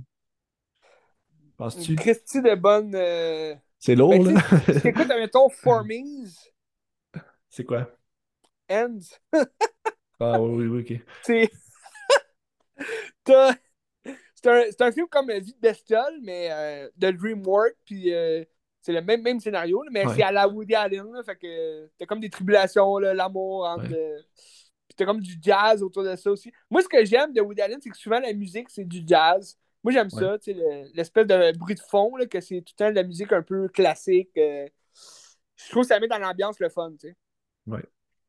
Mais des fois, ça peut être plate aussi, fait c'est un peu bizarre. Mais bref, euh, moi, c'est tout là, pour cette semaine. Euh, des critiques de films. euh, écoute, Sound of Metal, bien aimé. Meyer Story, ça? Netflix. The Tribe pour des émotions fortes. Oui, c'est Ah gratuit oui. sur Canopy. C'est gratuit. Canopy en plus. Christy. Puis euh, Midnight at Paris, je sais pas où est-ce qu'on peut trouver ça. Moi, je l'avais vu à la TV. fait que, je peux regarder. Midnight at Paris. Il doit. euh, je pense pas qu'il est sur Netflix. Mais peut-être sur Amazon. Owen Wilson. Ben, je trouvais ça le fun parce que leur, leur relation, ça rappelait un peu Wedding Crasher. T'as-tu vu Wedding Crasher? Euh, c'est quoi en français? C'est euh, le garçon d'honneur. C'est Owen Wilson Ah non, non, j'ai pas vu. Je pense pas j'ai vu. Ils s'invitent à des mariages, puis là, ils s'invitent au mariage de la sœur ben, de- d'une des filles d'un un riche, euh, un riche sénateur. là. C'est euh, Christopher Walken qui joue. Puis euh, il a, lui, il a trois filles. Fait que là, ils sont comme au mariage de sa première fille. Puis là, après ça, t'as Rachel McAdam, qui est la deuxième. Puis t'as une autre fille après. Puis là, eux autres s'invitent au mariage. Puis Owen Wilson, il a comme un crush sur Rachel McAdam. Que elle, elle, elle va être fiancée à Bradley Cooper, là, plus tard dans le film. Mais là, ils sont comme invités, si tu veux, à. Tu sais, ils, ils, inventent leur nom, là. Ils disent qu'ils sont frères, pis tout. Puis ils sont les lointains cousins de mon oncle Henri, quelque chose. Puis là, ils sont, sont malgré eux invités à leur maison familiale pour l'après-mariage. Fait que là, ils passent comme un week-end euh, dystopique, là, dans cette maison-là. Puis là, lui, il réussit comme à, à créer une relation, si tu veux, avec elle. Puis c'est comme une histoire d'amour là, à travers ça, mais je trouvais leur, leur, euh, complicité ensemble en tant qu'acteur est bonne. Ok. Dans Midnight at Paris, je trouve ça le fun, tu sais, de les voir un peu. euh, Ouais, vas-y. Si ça se trouve sur aucune plateforme de streaming, euh, ce film-là. C'est dommage. Dommage. Achetez-le. Ben, j'imagine que du Woody Allen, ça se trouve pas partout parce que c'est Woody Allen aussi. Fait que ils veulent Ouais, s'en dissocier un peu. Annie Hall, c'est-tu Criterion? Euh, non. Intéressant. Intér- Intéressant, ça. Ben écoute, Woody Allen, euh, il y a beaucoup de films hein, qui sont pas streaming, puis euh, tu peux pas y trouver nulle part. Ouais, ouais, c'est sûr. Mais Midnight at Paris, je suis pas mal sûr que c'est facile de trouver, admettons, sur Amazon, là, le DVD. là. 5 Ah, piastres. ouais, ouais, sûrement. Moi, j'avais pas payé cher, je cherchais en beau, genre à 3 pour 15 Ouais, ouais, c'est ça. Ben, Christy, on fait ce longtemps. qu'on peut. Ouais. On fait ce qu'on peut. Ben là, on va faire un petit pool pour les Oscars, là aussi. Euh, Je vais revenir plus tard dans d'autres épisodes, mais on va faire ça. C'est vrai, les Oscars, c'est très bientôt. Peut-être Je- à l'épisode 100, qui sait. J'espère qu'il y a du monde qui vont après, vont participer, parce que sinon on va avoir l'air épais. C'est pas grave, ça. La, la, la meilleure façon de rire de soi, c'est de rire de soi, Ben. Moi, je sais que toi, tu vas aller chercher Antoine puis Elliot, là, qui vont faire ça nous autres. là, Ah que- oui, ben c'est sûr. Ok, fait que c'est Puis euh, Jake, Jake n'aura pas le choix non plus de participer. Euh. On va trouver des gens, inquiète pas. Puis euh, allez vous inscrire sur Letterboxd, ajoutez-nous pour Ouais. savoir euh, nos, nos films. Ben, nos ils savent pas c'est quoi nos noms, là, mais. Ben moi, moi c'est Jedi Master, Jedi Master 95 sur euh, Letterboxd. Allez me trouver puis ajoutez-moi dans vos favoris. Ok. Ben, moi, c'est mon nom, là, Benjamin Fogg. Là. C'est- c'est ça. Euh, dans, dans la liste à Joe. Là. Ouais, c'est ça. Allez me voir, puis vous allez voir le. Parce que je pense que ton image, c'est. euh, c'est la- ouais, non, c'est la, la- la photo du podcast. Qu'est-ce que tu regardes, ok? Ouais, ouais. Mais tu pourrais peut-être aller changer ton nom pour Qu'est-ce que tu regardes. Je pourrais. On pourrait faire un compte que tu regardes, qu'on met les Ben deux oui, dessus. aussi. C'est Ça allez, trouver Qu'est-ce que tu regardes, puis suivez-le sur Letterboxd. Ok, on va aller faire ça. euh, Puis là, on s'en va tous voir les 93 épisodes qu'on a fait pour dire euh, on a vu ce film-là, on a vu ça. ça serait une, une- une après-midi d'enfer, en tout cas. Mais là, qu'est-ce qu'on regarde pour le prochain épisode, Ben? As-tu des euh, films en vue? Moi, je pensais regarder peut-être Jules et Jim de François Truffaut. Oh! Peut-être. Parce que t'as-tu vu cette semaine, euh, Jenna Ortega elle a fait une présentation au Golden Globes? oui. Puis elle a parlé de Jules et Jim, puis elle a dit si vous avez pas vu ça, ben je sais pas ce que vous faites. Puis je suis comme, ah, ben, c'est une ouais, fille de genre ça. 19 ans qui m'a dit ça, puis je sais c'est quoi, mais je l'ai pas vu. Que je me dis, ah, ben là, Mais, pourquoi elle a dit ça? Moi, je sais pas. je sais pas. Mais j'avais, moi, j'avais enregistré les Golden Globes. Ouais. Puis euh, pour vrai, il y avait beaucoup de malaise hein, durant la soirée. Là. C'était- Ah ouais? Ben, l'animateur, premièrement, je le connais pas. Puis on dirait qu'il n'y a pas grand monde qui le connaisse. Parce que tu regardes les critiques, mettons, là, sur les réseaux sociaux, c'est sûr. C'est pas la meilleure euh, façon non plus de voir les choses. là, mais sur euh, les, critiques, là, c'est comme c'est qui ce gars-là? Il y a personne. Un, un semi, un genre de d'humoriste qui se pense comme euh, La Chapelle, là, Dave Chappelle. Ouais, ouais. T'sais, il le comparait à lui parce que son numéro d'ouverture, c'était juste malaisant parce qu'il il marchait lentement sur scène, puis il disait à tout le monde euh, silence, silence, fermez-vous. Puis là, il racontait comme l'histoire de t'sais, comment il était comme repêché pour ça. Puis là, il disait Ouais, je veux-tu vraiment devenir comme l'image des Golden Globes? Euh, puis il, il traite comme les Golden Globes euh, de racisme, tout. Puis, c'était vraiment, tu tu sentais aussi dans la vibe des gens un peu mal à l'aise, tout. Puis je trouvais le- les présentations, tu sais, c'était- bizarre parce que là, t'a- t'avais tout le temps comme des jokes bizarres un peu. Puis à chaque fois que, tu il y avait des, des gens qui venaient faire une, une présentation là, pour les nominer, tu sais, ils pouvaient parler pendant 10 minutes. C'était long, là, incroyablement long. Ils racontaient une histoire, mettons. Là. Puis, euh, tu sais, mettons, Jenna Ortega, ça a pris, tu deux minutes, c'était fait. là. C'est beau, t'as t'as dit ça, puis c'est incroyable, c'est bon. Mais il y en a qui racontaient vraiment une longue joke, là, puis les gens riaient même pas. puis, puis après ça, t'as les gagnants que eux, ils parlent pendant comme deux minutes. Ils ont même pas fini de dire leur discours, puis là, la musique part pour qu'ils décalissent. fait que t'es comme, laissez-les donc parler, tu sais. Ils viennent de gagner un prix, ils sont contents, tout. Pourquoi vous bloquez pas, tu sais, les présentateurs qui en, Ouais. ils en disent trop, là, tu sais? Je trouvais- je trouvais ça un peu triste. Moi, j'ai vu euh, Tarantino à la fin, puis c'était juste purement Ah efficace, oui. puis c'était parfait. là, Il fait juste nommer. Steven Spielberg, Ouais. Tom Cruise, Elvis Presley. Puis là, c'était pour dire le meilleur film, tu sais, c'était incroyable. Mais euh, ça pour dire, ouais, c'est ça, fait que. Ah, mais J'ai- on- j'ai- ben, j'ai- jamais vu non plus, mais euh, il y a un épisode de Dans une galaxie près de chez vous qui s'appelle Jim et Jules. Ah, ouais, ok. Ouais, puis c'est, c'est le Captain Patnaud là, qui se fait comme posséder. Là. Il y a comme une barrière. Puis Captain Patnaud, il, il est comme Jules. C'est comme deux frères euh, qui partagent la même barrière. C'est un peu bizarre. Là. Mais c'est un bon épisode, écoutez ça. Dans Mais, une galaxie euh. On écoute-tu Chinatown? Tu l'as enregistré l'autre jour? Ouais, je l'ai enregistré. On regarde ça ou pas? Ouais, j'attendais que tu me dises ça. Ok, mais je vais le regarder. Parfait, Chinatown. J'ai hâte de voir euh, Roman Polanski, quand même. Un autre, un autre déviant. Un autre déviant. Mais qui a fait quand même beaucoup de succès, fait que j'ai hâte de voir. Puis, euh, non, c'est ça. Euh, Chinatown. Moi, moi la, la, nouveauté au cinéma la semaine prochaine, tu sais, je sais que j'ai dit qu'il n'y a pas gros de nouveautés, là, à part peut-être Infinity Pool à la fin du mois. Mais euh, il y a un film qui sort là, la semaine prochaine, c'est Missing. Ça a l'air quand même intéressant. Là. Je sais pas si je t'en avais déjà parlé. C'est c'est des mêmes producteurs que Search. Search, je sais pas c'est quoi Search. C'était euh, John Cho. Tu sais, le, le, chinois de Harold et Kumar. Ah oui, oui, oui, ok. Euh, ouais, ouais, ok. Tu sais, lui, sa fille, elle disparaît du jour au lendemain. Puis c'est un film qui se passe tout sur comme les caméras de ce, ouais. son ordi, puis toutes les recherches.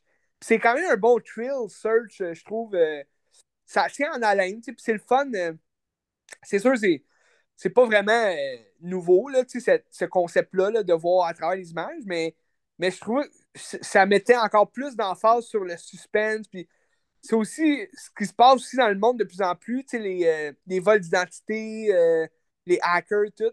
Je trouve que ça rentre là-dedans. Puis Missing, c'est un peu la même histoire, je pense. c'est comme une fille que du jour au lendemain, sa mère, part en Colombie avec son nouveau chum, à part en voyage, puis elle, elle disparaît comme du jour au lendemain. Fait que là, c'est comme sa fille qui est comme pognée toute seule, puis elle essaie de rechercher sa mère. Fait que je pense que ça va être intéressant de regarder ça. Fait que c'est pas mal ça, je vais avoir ça. Chinatown, puis d'autres bons films à venir. Des belles surprises. Des belles surprises, Ben. À... Qu'est-ce que tu regardes?